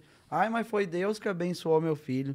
Abençoou o dele, mas não abençoou o do vizinho que está morrendo na droga, que está passando fome. As minhas teorias eu faço observando o céu, cara. Que eu sei que existe várias coisas. Deus também existe. Ele age da forma dele. E como eu tenho minhas teorias que existem outras manifestações divinas e manifestações do mal também, através de vida alienígena. É a minha teoria do bem e do mal. Eu acho que a gente está sendo observado constantemente por esses seres. Tanto é que tem muitas aparições lá na nossa região. É? Dá para ver direto no céu algumas imagens assim, umas luzes diferentes. É parecido com satélite, só que consegue definir que é satélite ou não pela mudança brusca de direção. Algumas luzes são um pouco mais fortes, algumas piscam. Eita. É, bom, saiu um. Saiu, não faz tão recente, mas. Eu o- já vi o Pen- várias coisas lá. O Pentágono confirmou que existem naves é, não identificadas que são capazes de atingir esse negócio que você Sim. tá falando de mudar de direção e ir para uma direção. Uma, Bruscamente. e uma velocidade absurda que nenhum. Absurda, muito mais rápido. Então, o exército americano falou que isso existe mesmo. E eu acho que tem algumas coisas que até são, ah, experiências da, secretas até mesmo do Pentágono. Tem algumas naves circulando Deve aí que é, que é daqui mesmo. Deve ter. Tem umas paradas que é daqui mesmo Será já. que não tem alguns humanos que têm certo contato com esses caras? Eles e- têm, eles têm. E há muito tempo. Países de primeiro mundo já estão em contato direto com isso. Porque eles conseguem se aprofundar aí no X da questão e conseguem ir até a raiz, né? Eles conseguem ah, sondar e detectar esses seres, né? E essas naves. Pô, eles podiam dar uma moralzinha pra gente, que a gente Ah, tá no ajudar nosso os guri, né? Né, pô, já que eles têm a tecnologia lá, já, já ajudar cura o os câncer, guri, cura ensinar nós aí. a curar algumas coisinhas aí, né, teu primo? Vamos curar os rapazes. que lindo! Cara, da hora conversar com vocês, meu. Eu tenho coisas a- bastante pra falar. Nós vamos falando, a gente vai conversando, mas tá, Demorou? tá fluindo bem, cara. Eu espero ter contado da melhor forma a minha vida aí. É, não, eu acho que. E eu sou isso aí, né, cara? Sou eu, rapazes. Acho É que é os- legal pra galera os ver guri. o Jan de verdade, né? É os guri. Foi difícil contar isso? Foi. Vou perder o respeito de muitas pessoas que se julgam normais, né? Mas as pessoas que realmente se importam com o que eu sou e com a luta que eu tenho vão me ver como fonte de inspiração para outras pessoas tentar mudar também. Com Que é possível mudar. E eu acho que esse vai ser o, o impacto mais, mais positivo. Só uma coisa que me preocupa um pouco, pra ser sincero, que é o seguinte: tu agora é um cara famoso, tá ligado? Sim. E tu tá ganhando dinheiro. É, o cara Hoje tu vai ter mais tentações do que você tinha no passado. Sim, só que as tentações vêm de si, né, meu? Não é porque tu tá ganhando dinheiro que tu vai cheirar uma carreira de, de cocaína, ou que você vai tomar LSD. Isso tá na conduta da gente mesmo. E não é o que eu quero pra mim. Eu quero ser uma pessoa normal, cara. Eu quero ter uma vida saudável, quero poder tomar minha cervejinha com meus amigos sem precisar ir pra uma boca de fumo. Da hora. E eu tô conseguindo mudar isso. Os guri, no começo, foram um pouco contra de eu voltar a beber, que eu tentei parar, agora eu tô voltando aos poucos, tentar beber de uma forma correta. Hoje eu tomei uma cerveja, ontem eu tomei duas. Mas sempre na hora, depois de eu cumprir os meus compromissos, tentar ser uma pessoa centrada, meu. Assim, até que a melhor coisa que você São pode. muitas tentações, mas você não precisa enfiar a cara num balde de cerveja. É, Se você conseguir Toma duas, construir cara. uma relação saudável com as drogas, Claro. eu acho que é muito melhor que- do que tornar elas suas inimigas pra É. sempre. O álcool, Mas é difícil fazer isso. O álcool, foi o álcool, na verdade, ele é a mãe das drogas, né? É uma droga vendida descaradamente para crianças, às vezes até em alguns bares. aí. Verdade, tem muito moleque de E- 16 anos que tá em... E o álcool é uma substância que ela mata lentamente, na mesma velocidade quase que uma cocaína. Verdade. Tem usuário de cocaína que usa 40, 50 anos. Depende e se ele ál- souber usar, né? E o álcool também tem gente que usa 20 E vai pro valo, e 10, vai pro valo. 5. O meu tio, ele teve uma. O meu tio, ele usou álcool, ele bebeu durante 20 ou 20 e poucos anos. E antes de chegar aos 50 anos, ele faleceu, cara. Caralho. Tá, não, o álcool é muito... É, Ele morreu engolindo a própria manga da camiseta pra aguentar a dor de os órgãos dele estourar, assim. Estourou a cirrose, estourou tudo. E ele comeu a própria roupa dele pra aguentar a dor. Caralho. Assustador, né, cara? Ele Porra. Morreu, ele morreu com menos de 50 anos, 40 e poucos. Nossa. Ô, o Vini tá ali fazendo assim, ó. Ah, o rainho? que que tem é o o rainho? rainho dos guri. A gente fazia o meme, ele sempre falava, vamos dar um rainho. E fazia o gesto de dar um rainho. Daí um dia eu disse que eu ia fazer uma surpresa pra ele, tatuei um rainho na Ah, mão. que da hora, mano. E ele tatuou também. Ah, que agora, Entendi. a próxima agora nós vamos tatuar uma cenoura com os talos de fora, né, Vini? O clã vai tatuar uma cenoura com os talos de fora. Na verdade, eu, eu não entendi a piada, mas eu vou tatuar a cenoura nas costas, né? com os talos de fora. Eu não sei que talo é esse. É uma coisinha verdinho, né? É uma cenoura comum. Só que ele tem uma ele gosta de fazer umas piadas de duplo sentido, né? Entendi. Uma Daí eu cenoura vou- com estalo de Com fora. os talos de fora. E aí, não- quando tu acabar de tatuar, ele vai te falar o que que significa e tu vai ficar vai- bolado. Vou ficar bolado e daí ele vai tatuar também. E os guri vão tatuar essa cenourinha aí, eu acho que no mês que vem já, logo. É, tem quantos caras na tua equipe, cara? Tem quatro agora, eu acho. É, É? eu, o Vini, o Pedro e o Felipe. A tua equipe sabe a responsabilidade que eles têm em mãos? Cara, como assim? Porque, pô, eles estão. Você é uma, é uma puta carreira agora, certo? Sim. Em ascensão. Eles têm uma batata quente, você também. É, não é fácil ser babado do Janho. O Janho, o Janho é uma missão pra cuidar dele. Mas os guri, eles têm noção e eles também tentam ser... Dar o melhor deles. Às vezes são um pouco chatos, né? Só que isso, ao- ao invés deles me ajudar, eles vão acabar me prejudicando. Tem que deixar rolar um pouco mais soltas as coisas. Sim. Tipo, cara, você cumpriu o seu compromisso do dia, vai lá, toma uma cervejinha de boa. Deixa fluir naturalmente, até senta e toma junto. Diz, bate, aí bate, fez as tuas coisas e vão tomar uma beira. Se você começa a pressionar muito e, e ficar empurrando você contra Pode dar coisa, um gatilho dá um ao contra, reverso. Dá, é. um, dá um inverso. Verdade. Ah, vou fazer ele ficar 30 dias sem beber. Daí você fica 30 dias ali com aquela coisa ruim te, Pode te, machu- crer. te machucando. Daí quando desencadear, vai desencadear pra tudo. caralho. Daí bebe um monte, daí já cheira um pó. Daí já vai, vai aparecer três dias depois, daí não grava conteúdo. Tá. Faz fiasco daí pros Insta, pro Instagram. Se for fluindo um pouquinho cada dia, essa semana toda eu tomei um pouquinho de alguma coisa. Um dia eu tomei uma dose de uísque, outro dia eu tomei uma cerveja. Só que na hora certa. Tomando água antes. Toma Não, água. eu também acho que essa é total a solução. Você construir uma relação saudável com a parada. construir uma relação saudável. É a minha busca diária, cara. E eu acho que agora eu tô maduro o suficiente pra fazer isso. Da hora. E acho que vou conseguir, meu. Pô, tá todo mundo torcendo por você, cara. Aham. Agora você tem milhões de torcedores. Desde que ninguém me bata na rua depois de eu contar a minha história de real thug life, né? Ninguém É que eu sou um bater. Tupac branco, né, rapaz? eu tenho uma história de um real thug life. All eyes on me. All eyes on me. É os guri. Na verdade, eu tô mais pro Eminem, né? Janho. Abraço pra galera do hip hop aí.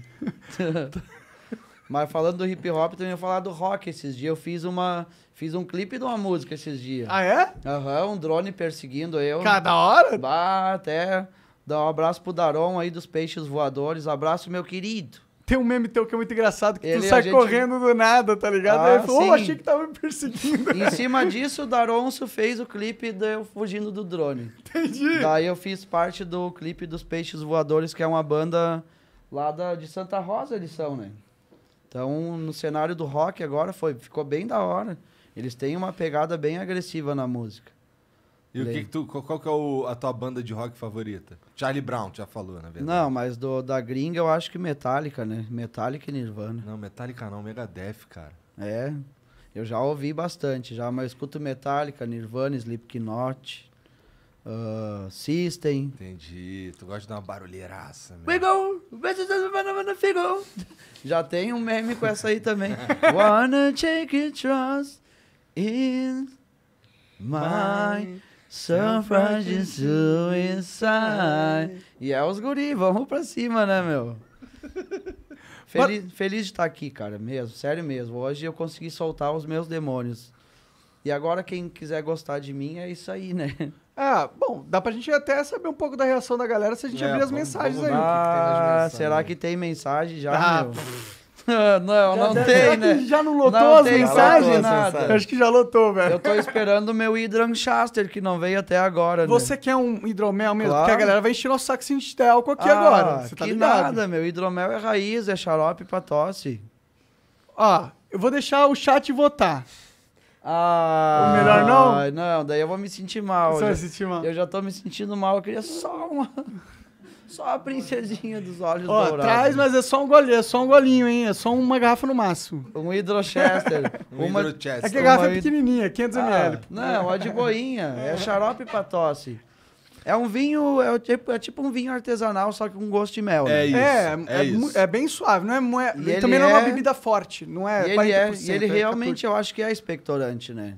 14. é mel, né? é bom, né? Ah, mel é mel, né, cara? Mel é mel, né? Mel é Dá o mel dos guris. Os guris os precisam se adoçar às vezes.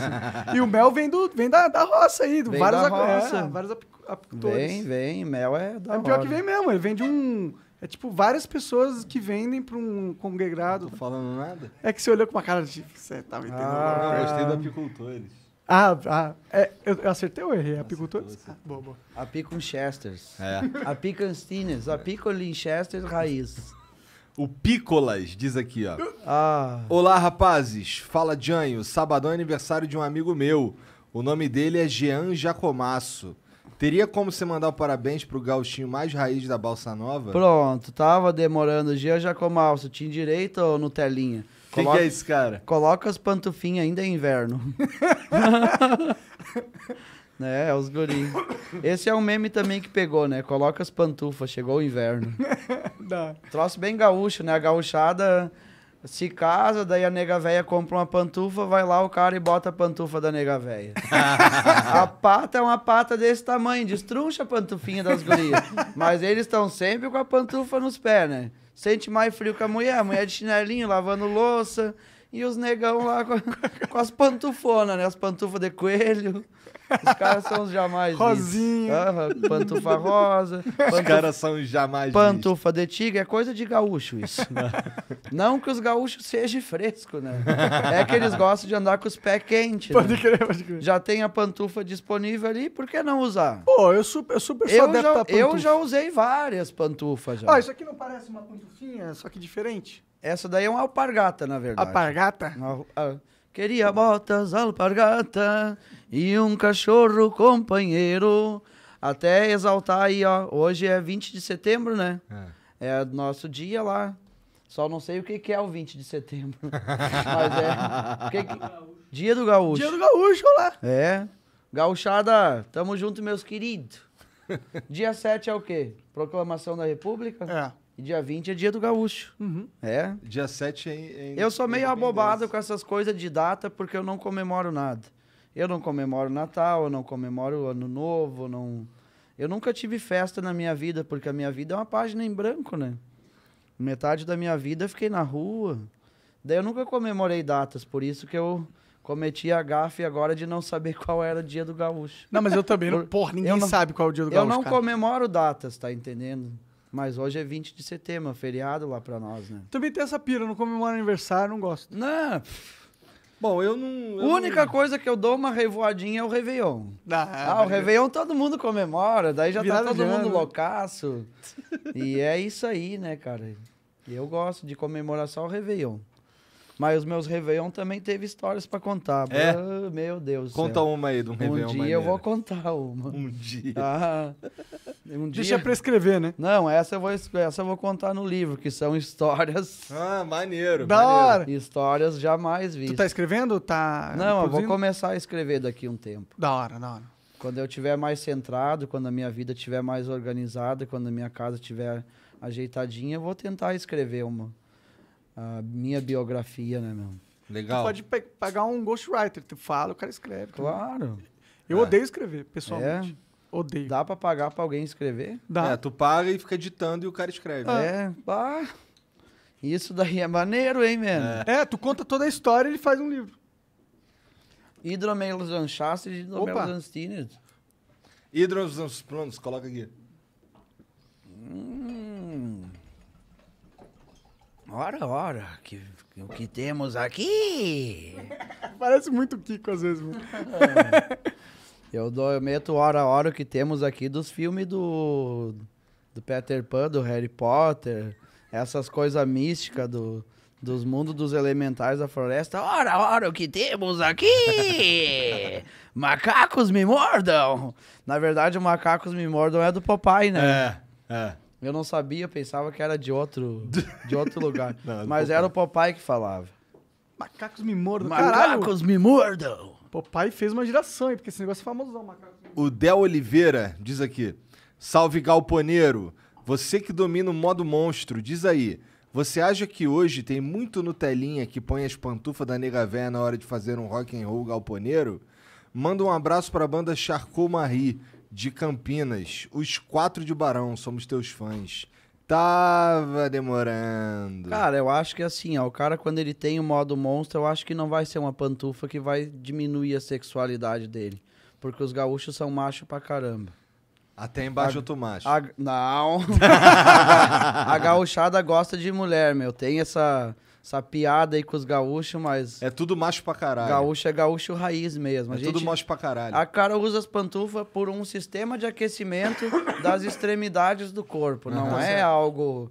É um. É, é um ar-condicionado portátil para os pés, né? Só que ao contrário. É um sistema de aquecimento, É. só que daí as indústrias fazem com, com aparência de coelho, daí parece que tu tá. Tu não perdeu o teu modo monstro porque tá de pantufa no pé. Dá pra meter um rock and roll andando de pantufa. Por que, que certeza, não? Pô, com certeza. Total dá. Eu, até eu uma hora vou comprar uma pantufa até pra criar uma indumentária, Tu né? tinha que lançar a tua pantufa. A minha pantufa do gangster de galpão. Daí eu É. meto, meto uma bombacha, uma pantufa tu tem e uma camisa do Tupac. o gangster de galpão. Com as pantufas da nega véia. É uma boa ideia. Ia ficar da hora, uns correntão de ouro. É. Fazer uma parada bem. Ô, Jean, tem um vídeo aí do João Lucas. Taca pra nós aí. João Chester. Jonas Chesters. Olha o cabelo dele, parece. É a Dilma, velho! Aconteceu, cara? O Lester morreu. Johnny, se estiver vendo, saiba. Queremos uma estampa do Lester, nosso lendário Lester, na loja. O Não precisa ouvir a gente nem nada, só queremos Lester espalhar a Cliff. mensagem. Força, Lester! Ah, e o Lester Twiff, cara. Meu primeiro rato de esgoto que eu tive, eu peguei ele, comecei a criar e dei nome pra ele. Lester Só- Twiff. Lester Twiff, é uma ratazana mesmo de esgoto. De esgoto. Eu tinha um filhotinho lá, só que eu não consegui domesticar ele. Ele morde, né, cara? E daí eu perdi a paciência, pensei, bah, o bicho não tá ficando manso pra soltar. Eu não vou deixar ele numa gaiola, né, aprisionado. Eu queria que ele virasse brother, meu. daí eu vi que ele não tava virando muito brother, eu digo, não, vou libertar e dei a liberdade pra ele. daí. Eu tive uns três ou quatro Lester Twiff. É? Aham. Os outros você conseguiu? Tudo. Nenhum fica doméstico, eles são bravos pra caramba. E é isso, daí eu, pra não manter ele preso numa gaiola só pra fazer meme, eu acabei soltando. Porque Entendi, essa tá parte, certo. essa parte também me não me faz bem. Tanto é, eu tive uma aranha caranguejeira também uma vez. Daí eu não tava conseguindo suprir ela de alimento muito, daí ela ficava dentro de uma caixa de plástico lá. Daí eu vi que ela começou a diminuir de tamanho, ela, ela tem um tamanho, né? Daí a parte ali onde a bundinha dela ali ficou, foi diminuindo, ela murchou. Aí tu soltou. Eu digo, pai, esse bicho tá sofrendo, cara. Daí eu soltei ela, mas antes eu fiz um vídeo, né? ela caminhando no meu braço e eu cantando Amigo Punk. Caralho, tu é muito doido. Meti um graforréia, um Amigo Punk com ela no braço. Brabo. E Aí você naquele... solta no mato? Eu soltei ela num- numa banda que eu tava lá em Teutônio. Nessa casa ali é a casa de um agente funerário. Tinha até caixão dentro da casa. É uma casa tipo uma cabana, daí tinha uns caixão lá Ih, dentro. ela achou um caixão, tá comendo o corpo Sei agora. lá, eu sei que eu fiz até um. Eu fiz um. Desculpa, Eu minha fiz mente uns, vai pra lugares às eu vezes. fiz uns vídeos. com, eu fiz uns vídeos com aqueles caixões lá. Muito louco, às vezes dava uns barulhos de noite. Uma vez caiu a porta. Como é que era a energia lá? A energia bem pesada. Caiu a porta uma vez de noite, homem. Eu fiquei branco que nem um papel. A porta onde tava o rabecão ali que leva os mortos, ela não tem dobradiça. Desculpa. Daí ela.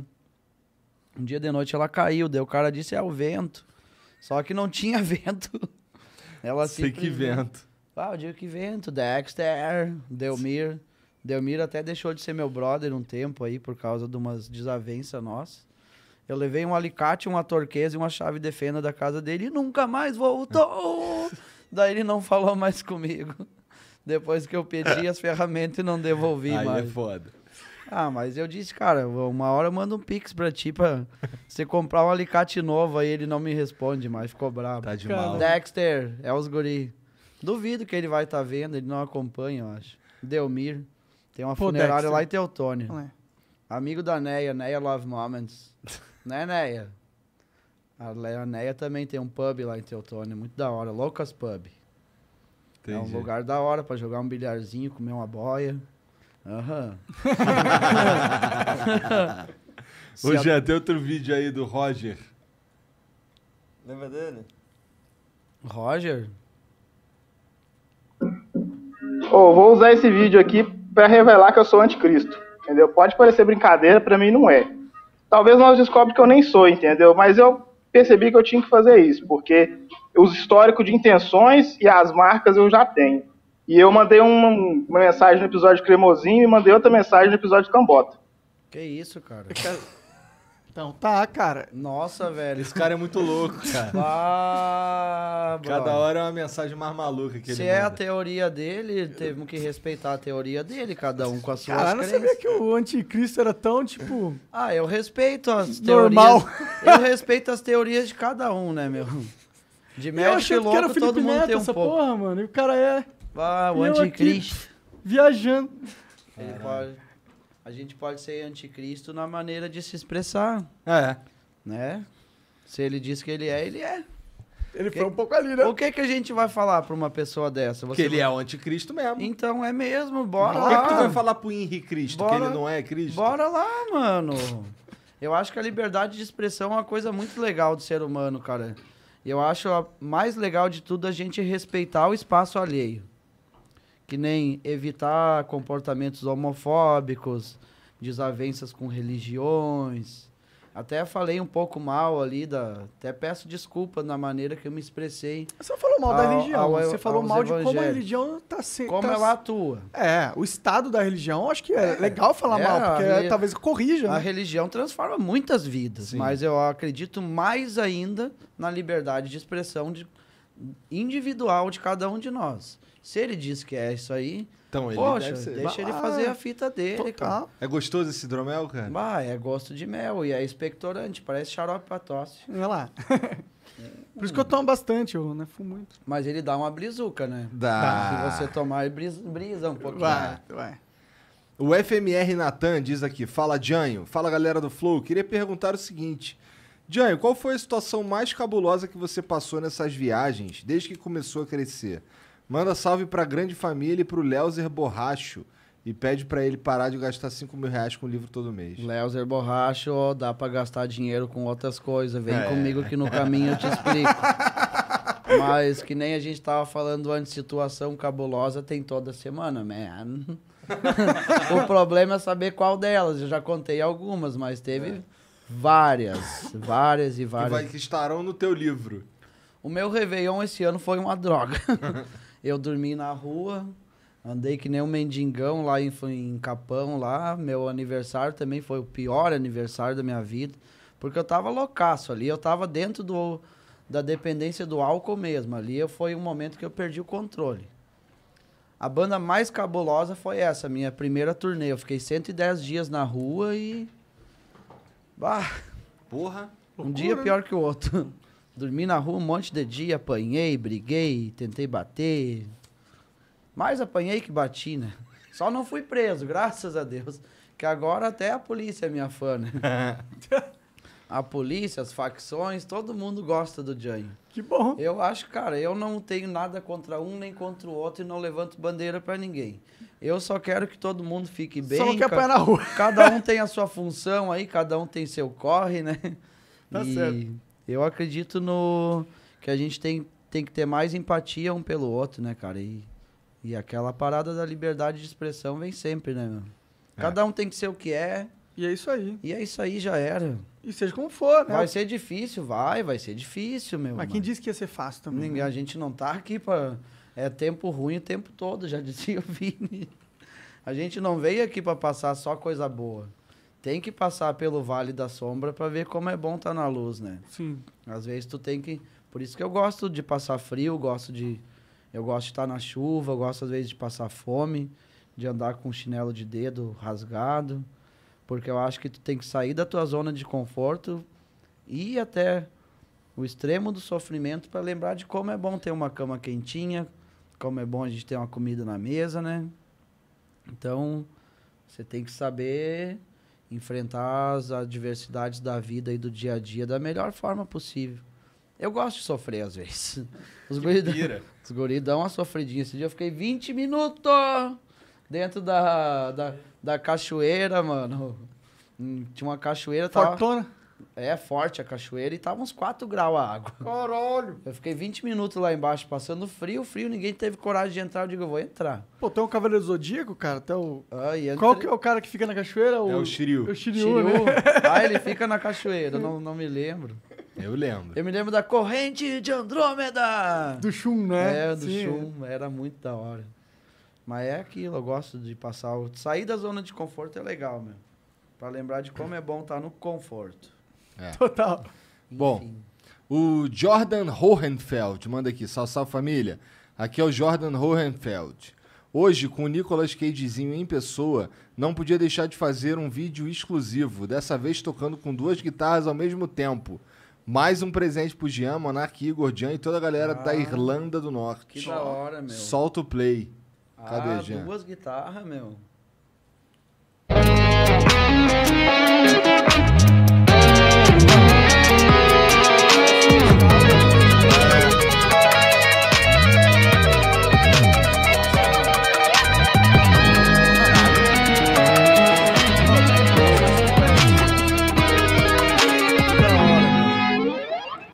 Brabo demais. Ah, máximo respeito. Tirou meu. onda demais. Tirou onda com as duas mãos, velho. Água canhota deve ser o inferno. Caralho, eu tem que ter uma tentei tocar violão já. É. Eu usei um banner daqueles de largarem nos cartazes pra, pra, pra substituir o dedo, só que pegava em duas cordas. Daí eu comprei o violão, tentei tocar e não deu. Daí eu tentei com a canhota, rapaz do céu. Difícil, não é sai nada. Mas deve ter um, um aparato assim pra essas Pra pa- colocar no dedo? Deve ter, Deve mano. ter. Eu fiz um de banner, é aquela tampinha que vai no. Onde tu enrola o cartaz, tem as tampinhas de plástico na ponta. Pode crer, Pra mas- tampar a madeira, botei no dedo. Só que daí ela pegava em duas cordas. Tá entendendo? Não É foda cons- que tu. Bom, então Daí tu não é saiu o som. canhoto. Cara, eu seguro a- as notas, eu seguro com a esquerda. Daí Entendi. pra tocar é com a direita, né? Não sei. Como é Não, que tu então tu, então tu é uma- destro. É, então tu é destro. Eu sou. Normal. eu sou canhoto normal, do é. pé. O pé, eu tô, Ué? pé, pra chutar uma bola, eu chuto com a esquerda. Ué? Nunca joguei futebol, mas se eu fosse jogar, eu sou meio, eu sou meio esquisito, né, cara? Eu ia, chuto com a esquerda e escrevo com a direita. Que doideira. Ah, é que eu sou quase um avatarzinho, né? Como assim, quase um Eu avatar? sou meio avatar. Ninguém tem essa cara no mundo, né? Tem, Só o pô. Nicolas Cage. Ah, eu sou esquisito pra caramba. É que é uma beleza nórdica, né? É, o do da Irlanda. É uma né? beleza diferente, é um padrão já europeu, Tá né? certo. Dentinho quebradinho ali. Olhos claros, pele lustrosa, sempre cheirosinho. A cara pode ser um tonel de 18 litros, mas sempre cheirosinho. E ó, todo Nicolas Cagezinho. Né, rapaz? Ai, que lindo.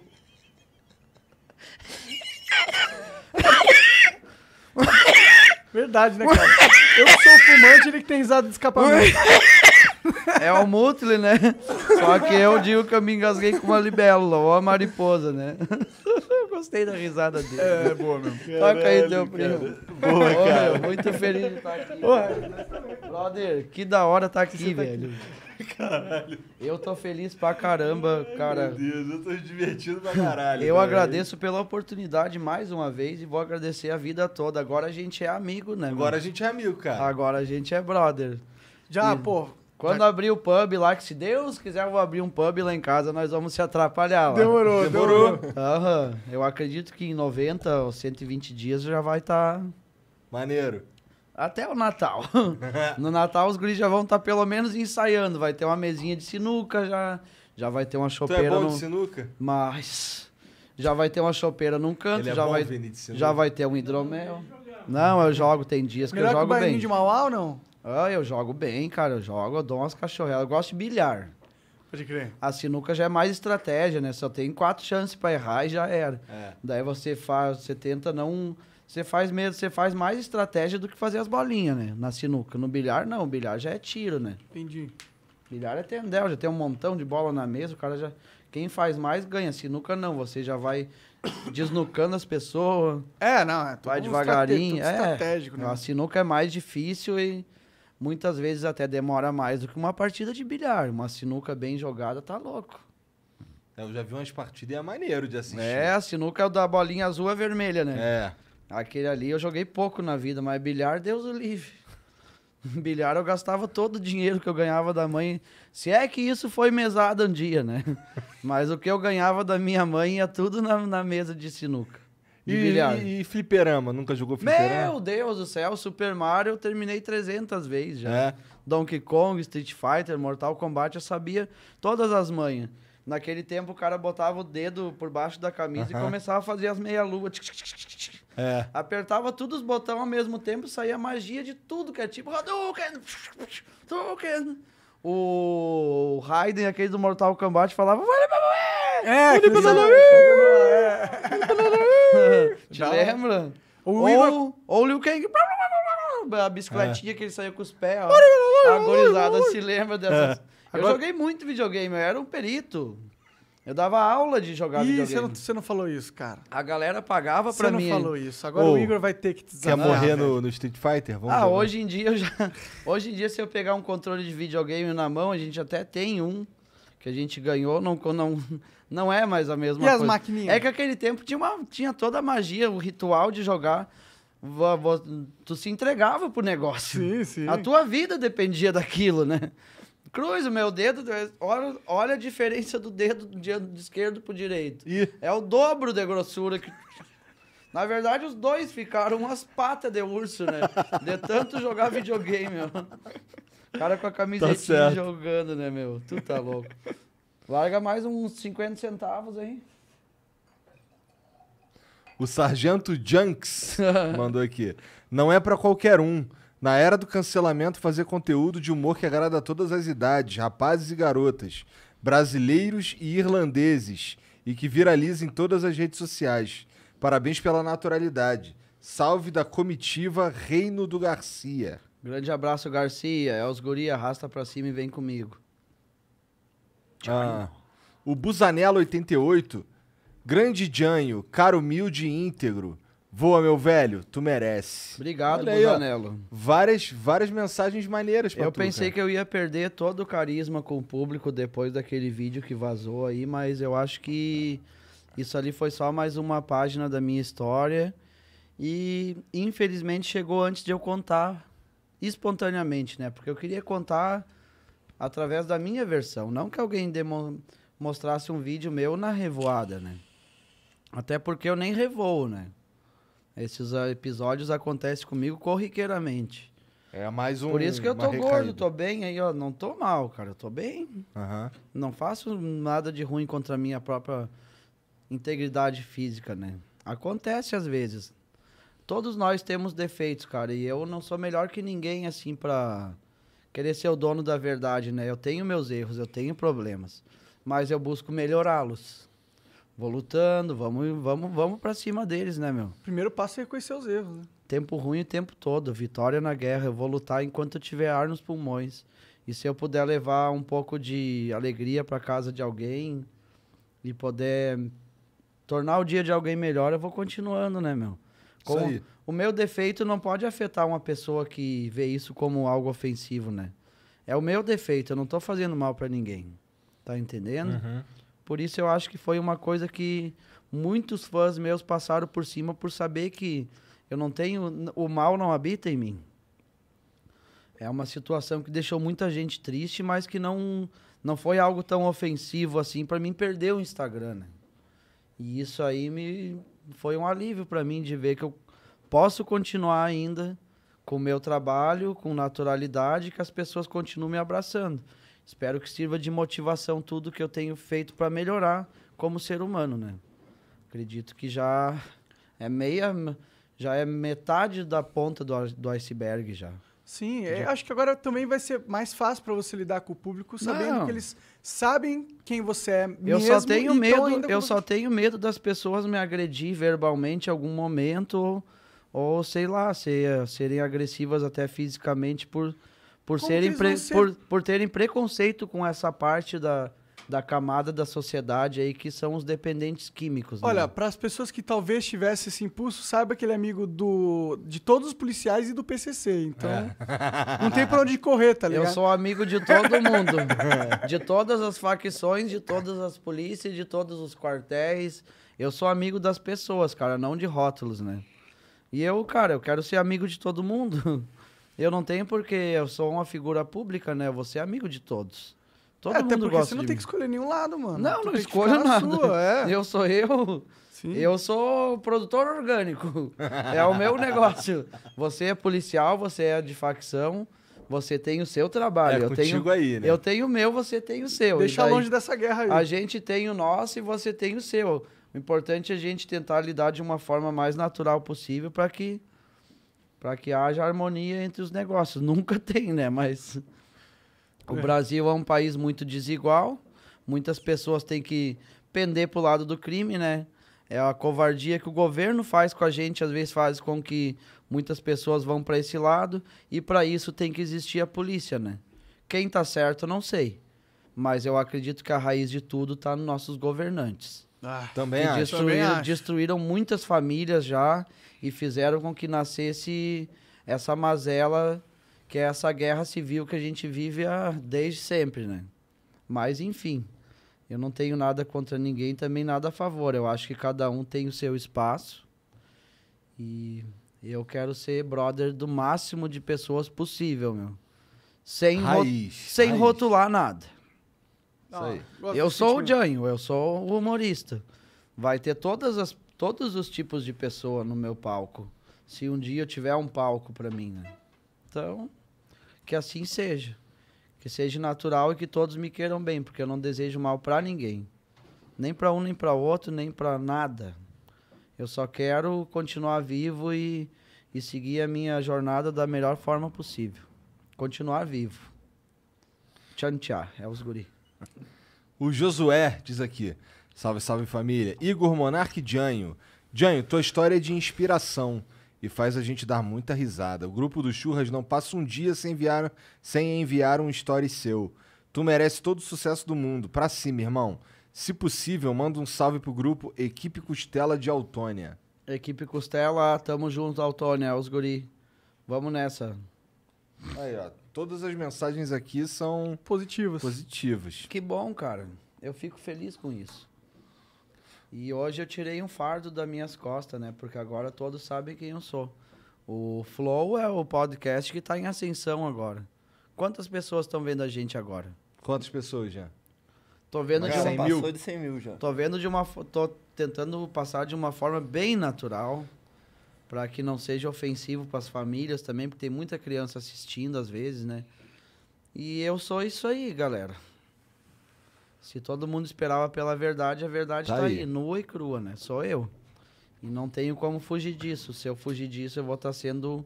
Daí eu vou estar sendo um personagem. Sim. E isso Porque é a eu- pior coisa que tu pode fazer, Pior. cara. Não, eu Isso não vai quero... te fuder mentalmente. Eu se não quero ser um, eu não quero ser um personagem, eu sou eu. A vida, a minha vida, eu a- parece que eu sou um personagem, mas não sou. Se eu tivesse mascarando coisas que não existem, daí eu seria um personagem, mas não. Eu sou um meme, eu acho. Sei lá o que que é. O que que tu acha que eu sou? Tu é um meme. Tu é um meme, um com memezinho, certeza. um meme dos rapazes. É. Dos guri. Tem, Mas você é tem um... alguém vendo a gente? 100, 100 mil, mil pessoas. Mentira, agora que eu me liguei. Eu pensei que esses negócios eram decorativos. Estão vendo a gente? Tá, então vamos parar por aqui. Porque... O João Silva JS manda aqui, salve Janho. Ontem você tirou foto comigo e com minha família lá em Gramado na Snowland. Ah. Você é demais, tamo junto. Salve pra Geraldo Flow. Bah, que legal. Ontem eu até chorei lá. Vi uma criança veio me abraçar. Meu sonho é ser pai, né? E daí, bah, me desmoronei lá no... Naquela... Como é que é a rua coberta, né? Daí veio uma criança me abraçar e o que, que ela falou mesmo, a criança? Nutelinha, ela falou. Chamou de Nutelinha? Bah, uma criança de 5 anos, cara. Cinco. hora. No mais que 6 ela não tinha, né? Bem pequenininha, ela veio com a chuquinha no cabelo. Daí ela falou que gostava de mim. Daí falou, seu Nutelinha!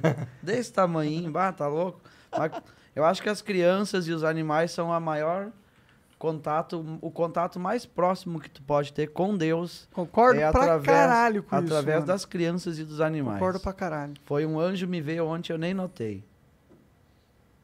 Por isso que eu acabei chorando, né, cara? E quase choro até agora também, né? Relembrando. É, ah, tá louco. É muito forte pra mim ter contato com crianças, cara. Porque eles não têm maldade nenhuma e veem a gente como heróis, né, meu? Até fico muito triste às vezes quando um pai é agressivo com uma criança no supermercado por não por não não às vezes não consegue, às vezes não quer dar um um, um salgadinho para uma criança, daí às vezes puxa pelo cabelo.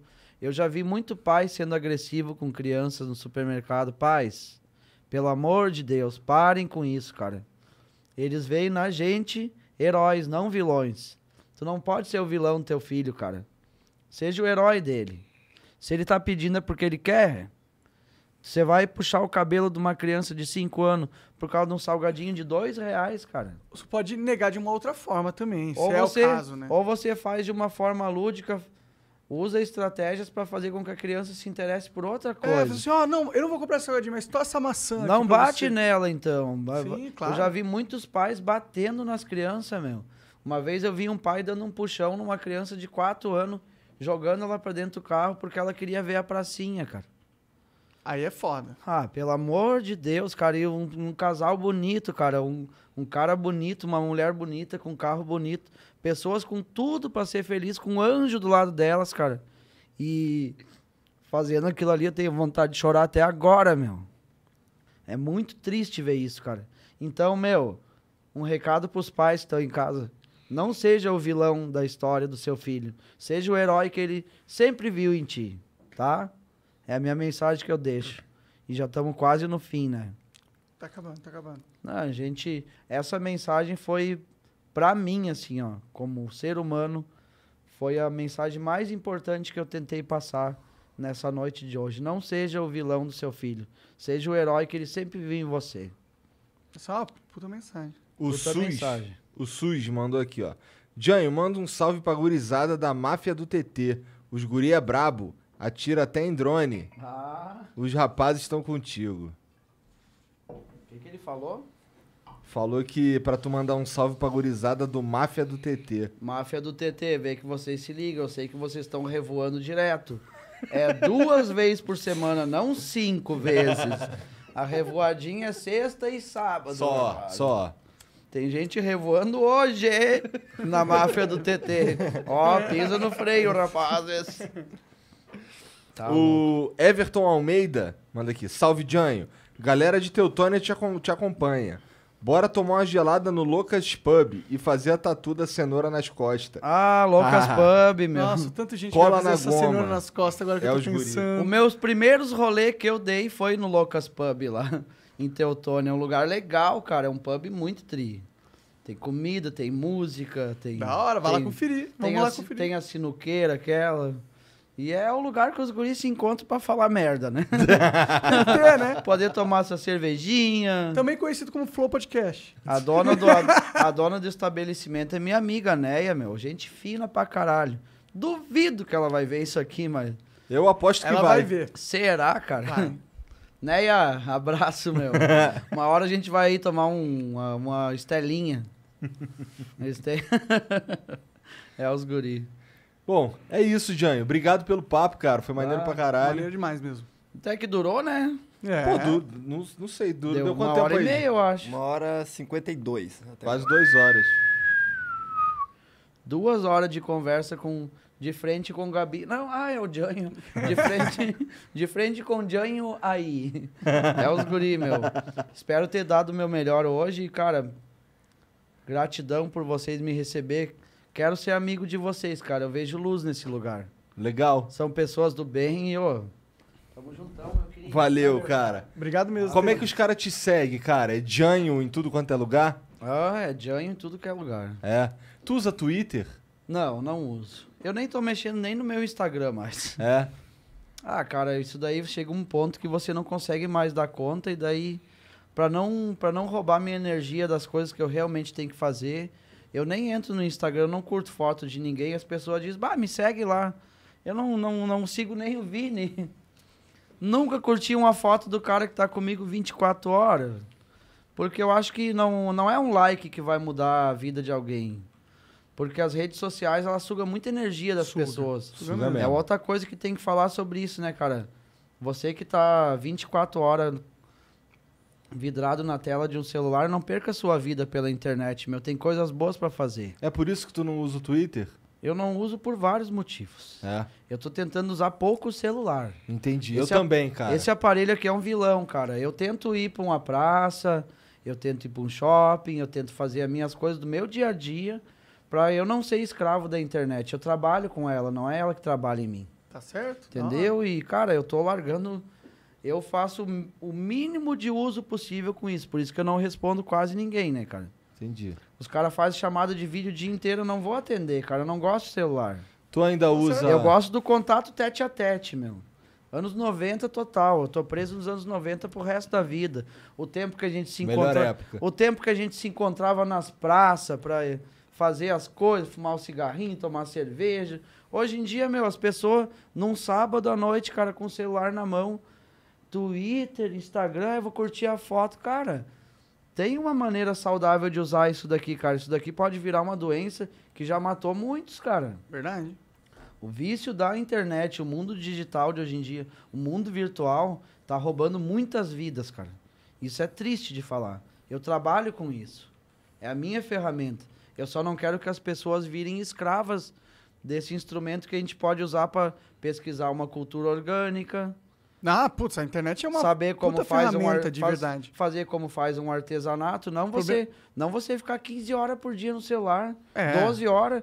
Tem gente, cara, tem gente que faz isso dirigindo, daí desce Aí é foda. Aí Daí é você foda. vai almoçar, Mata a você, pessoa porque você tá- vai almoçar, tu tá com uma mão no garfo e uma, e uma mão aqui, cara. Larga ele um pouquinho, desliga os dados móveis. Tem um botãozinho em cima do celular, tu desliga os dados móveis. Que ele não apita nunca mais. Que nem eu tô há duas horas aqui. Eu tô fazendo a minha resenha, eu tô fumando meu vapor. Tô fazendo as minhas coisas. Não seja escravo da internet, cara. Ô, eu faço mais fumaça. Ah, e rolou duas mensagens boas hoje. Ó, várias, eu acho. Não a foram da só duas, não. internet e a das crianças. Ah, não, não. E a tua história da vida Porra, também, é outra a mensagem, mensagem. pô. É Fala o Tug Life, né? Um brinde É. aos loucos, os loucos pra sempre. Só os loucos sabem. É. Só os raiz, sabe? Os Só Nutelinha os não sabem. loucaços. Cara, obrigado pela, pela, por me receber e, cara, máximo respeito ao Flow, eternamente. O que vocês estão fazendo tá transformando muitas vidas também, tenho certeza. Obrigado Pô, pela cara. moral, cara. Ah, Quero ser eu teu falo amigo, isso cara. de coração, não acompanho, mas tenho certeza que tem muita gente hoje comendo sua pipoca em casa, vendo as nossas paradas, é um cinema ao vivo, né? É um reality show dos guri. Ô, tu Não quer há ser meu ser- amigo? Eu quero ser teu amigo, cara. Então tá, então nós vamos ser amigos. eu quero ser amigo de todo mundo que eu vi aqui hoje. Demorou. Só gente boa. Aí mano. sim. Valeu. Pô, Valeu, ba- obrigado, obrigado, Jan. Obrigado por vir aí mais uma Tá, vez, da cara. foi foda mesmo. E galera, obrigado também. Obrigado por acompanhar. Até a próxima. Tchau.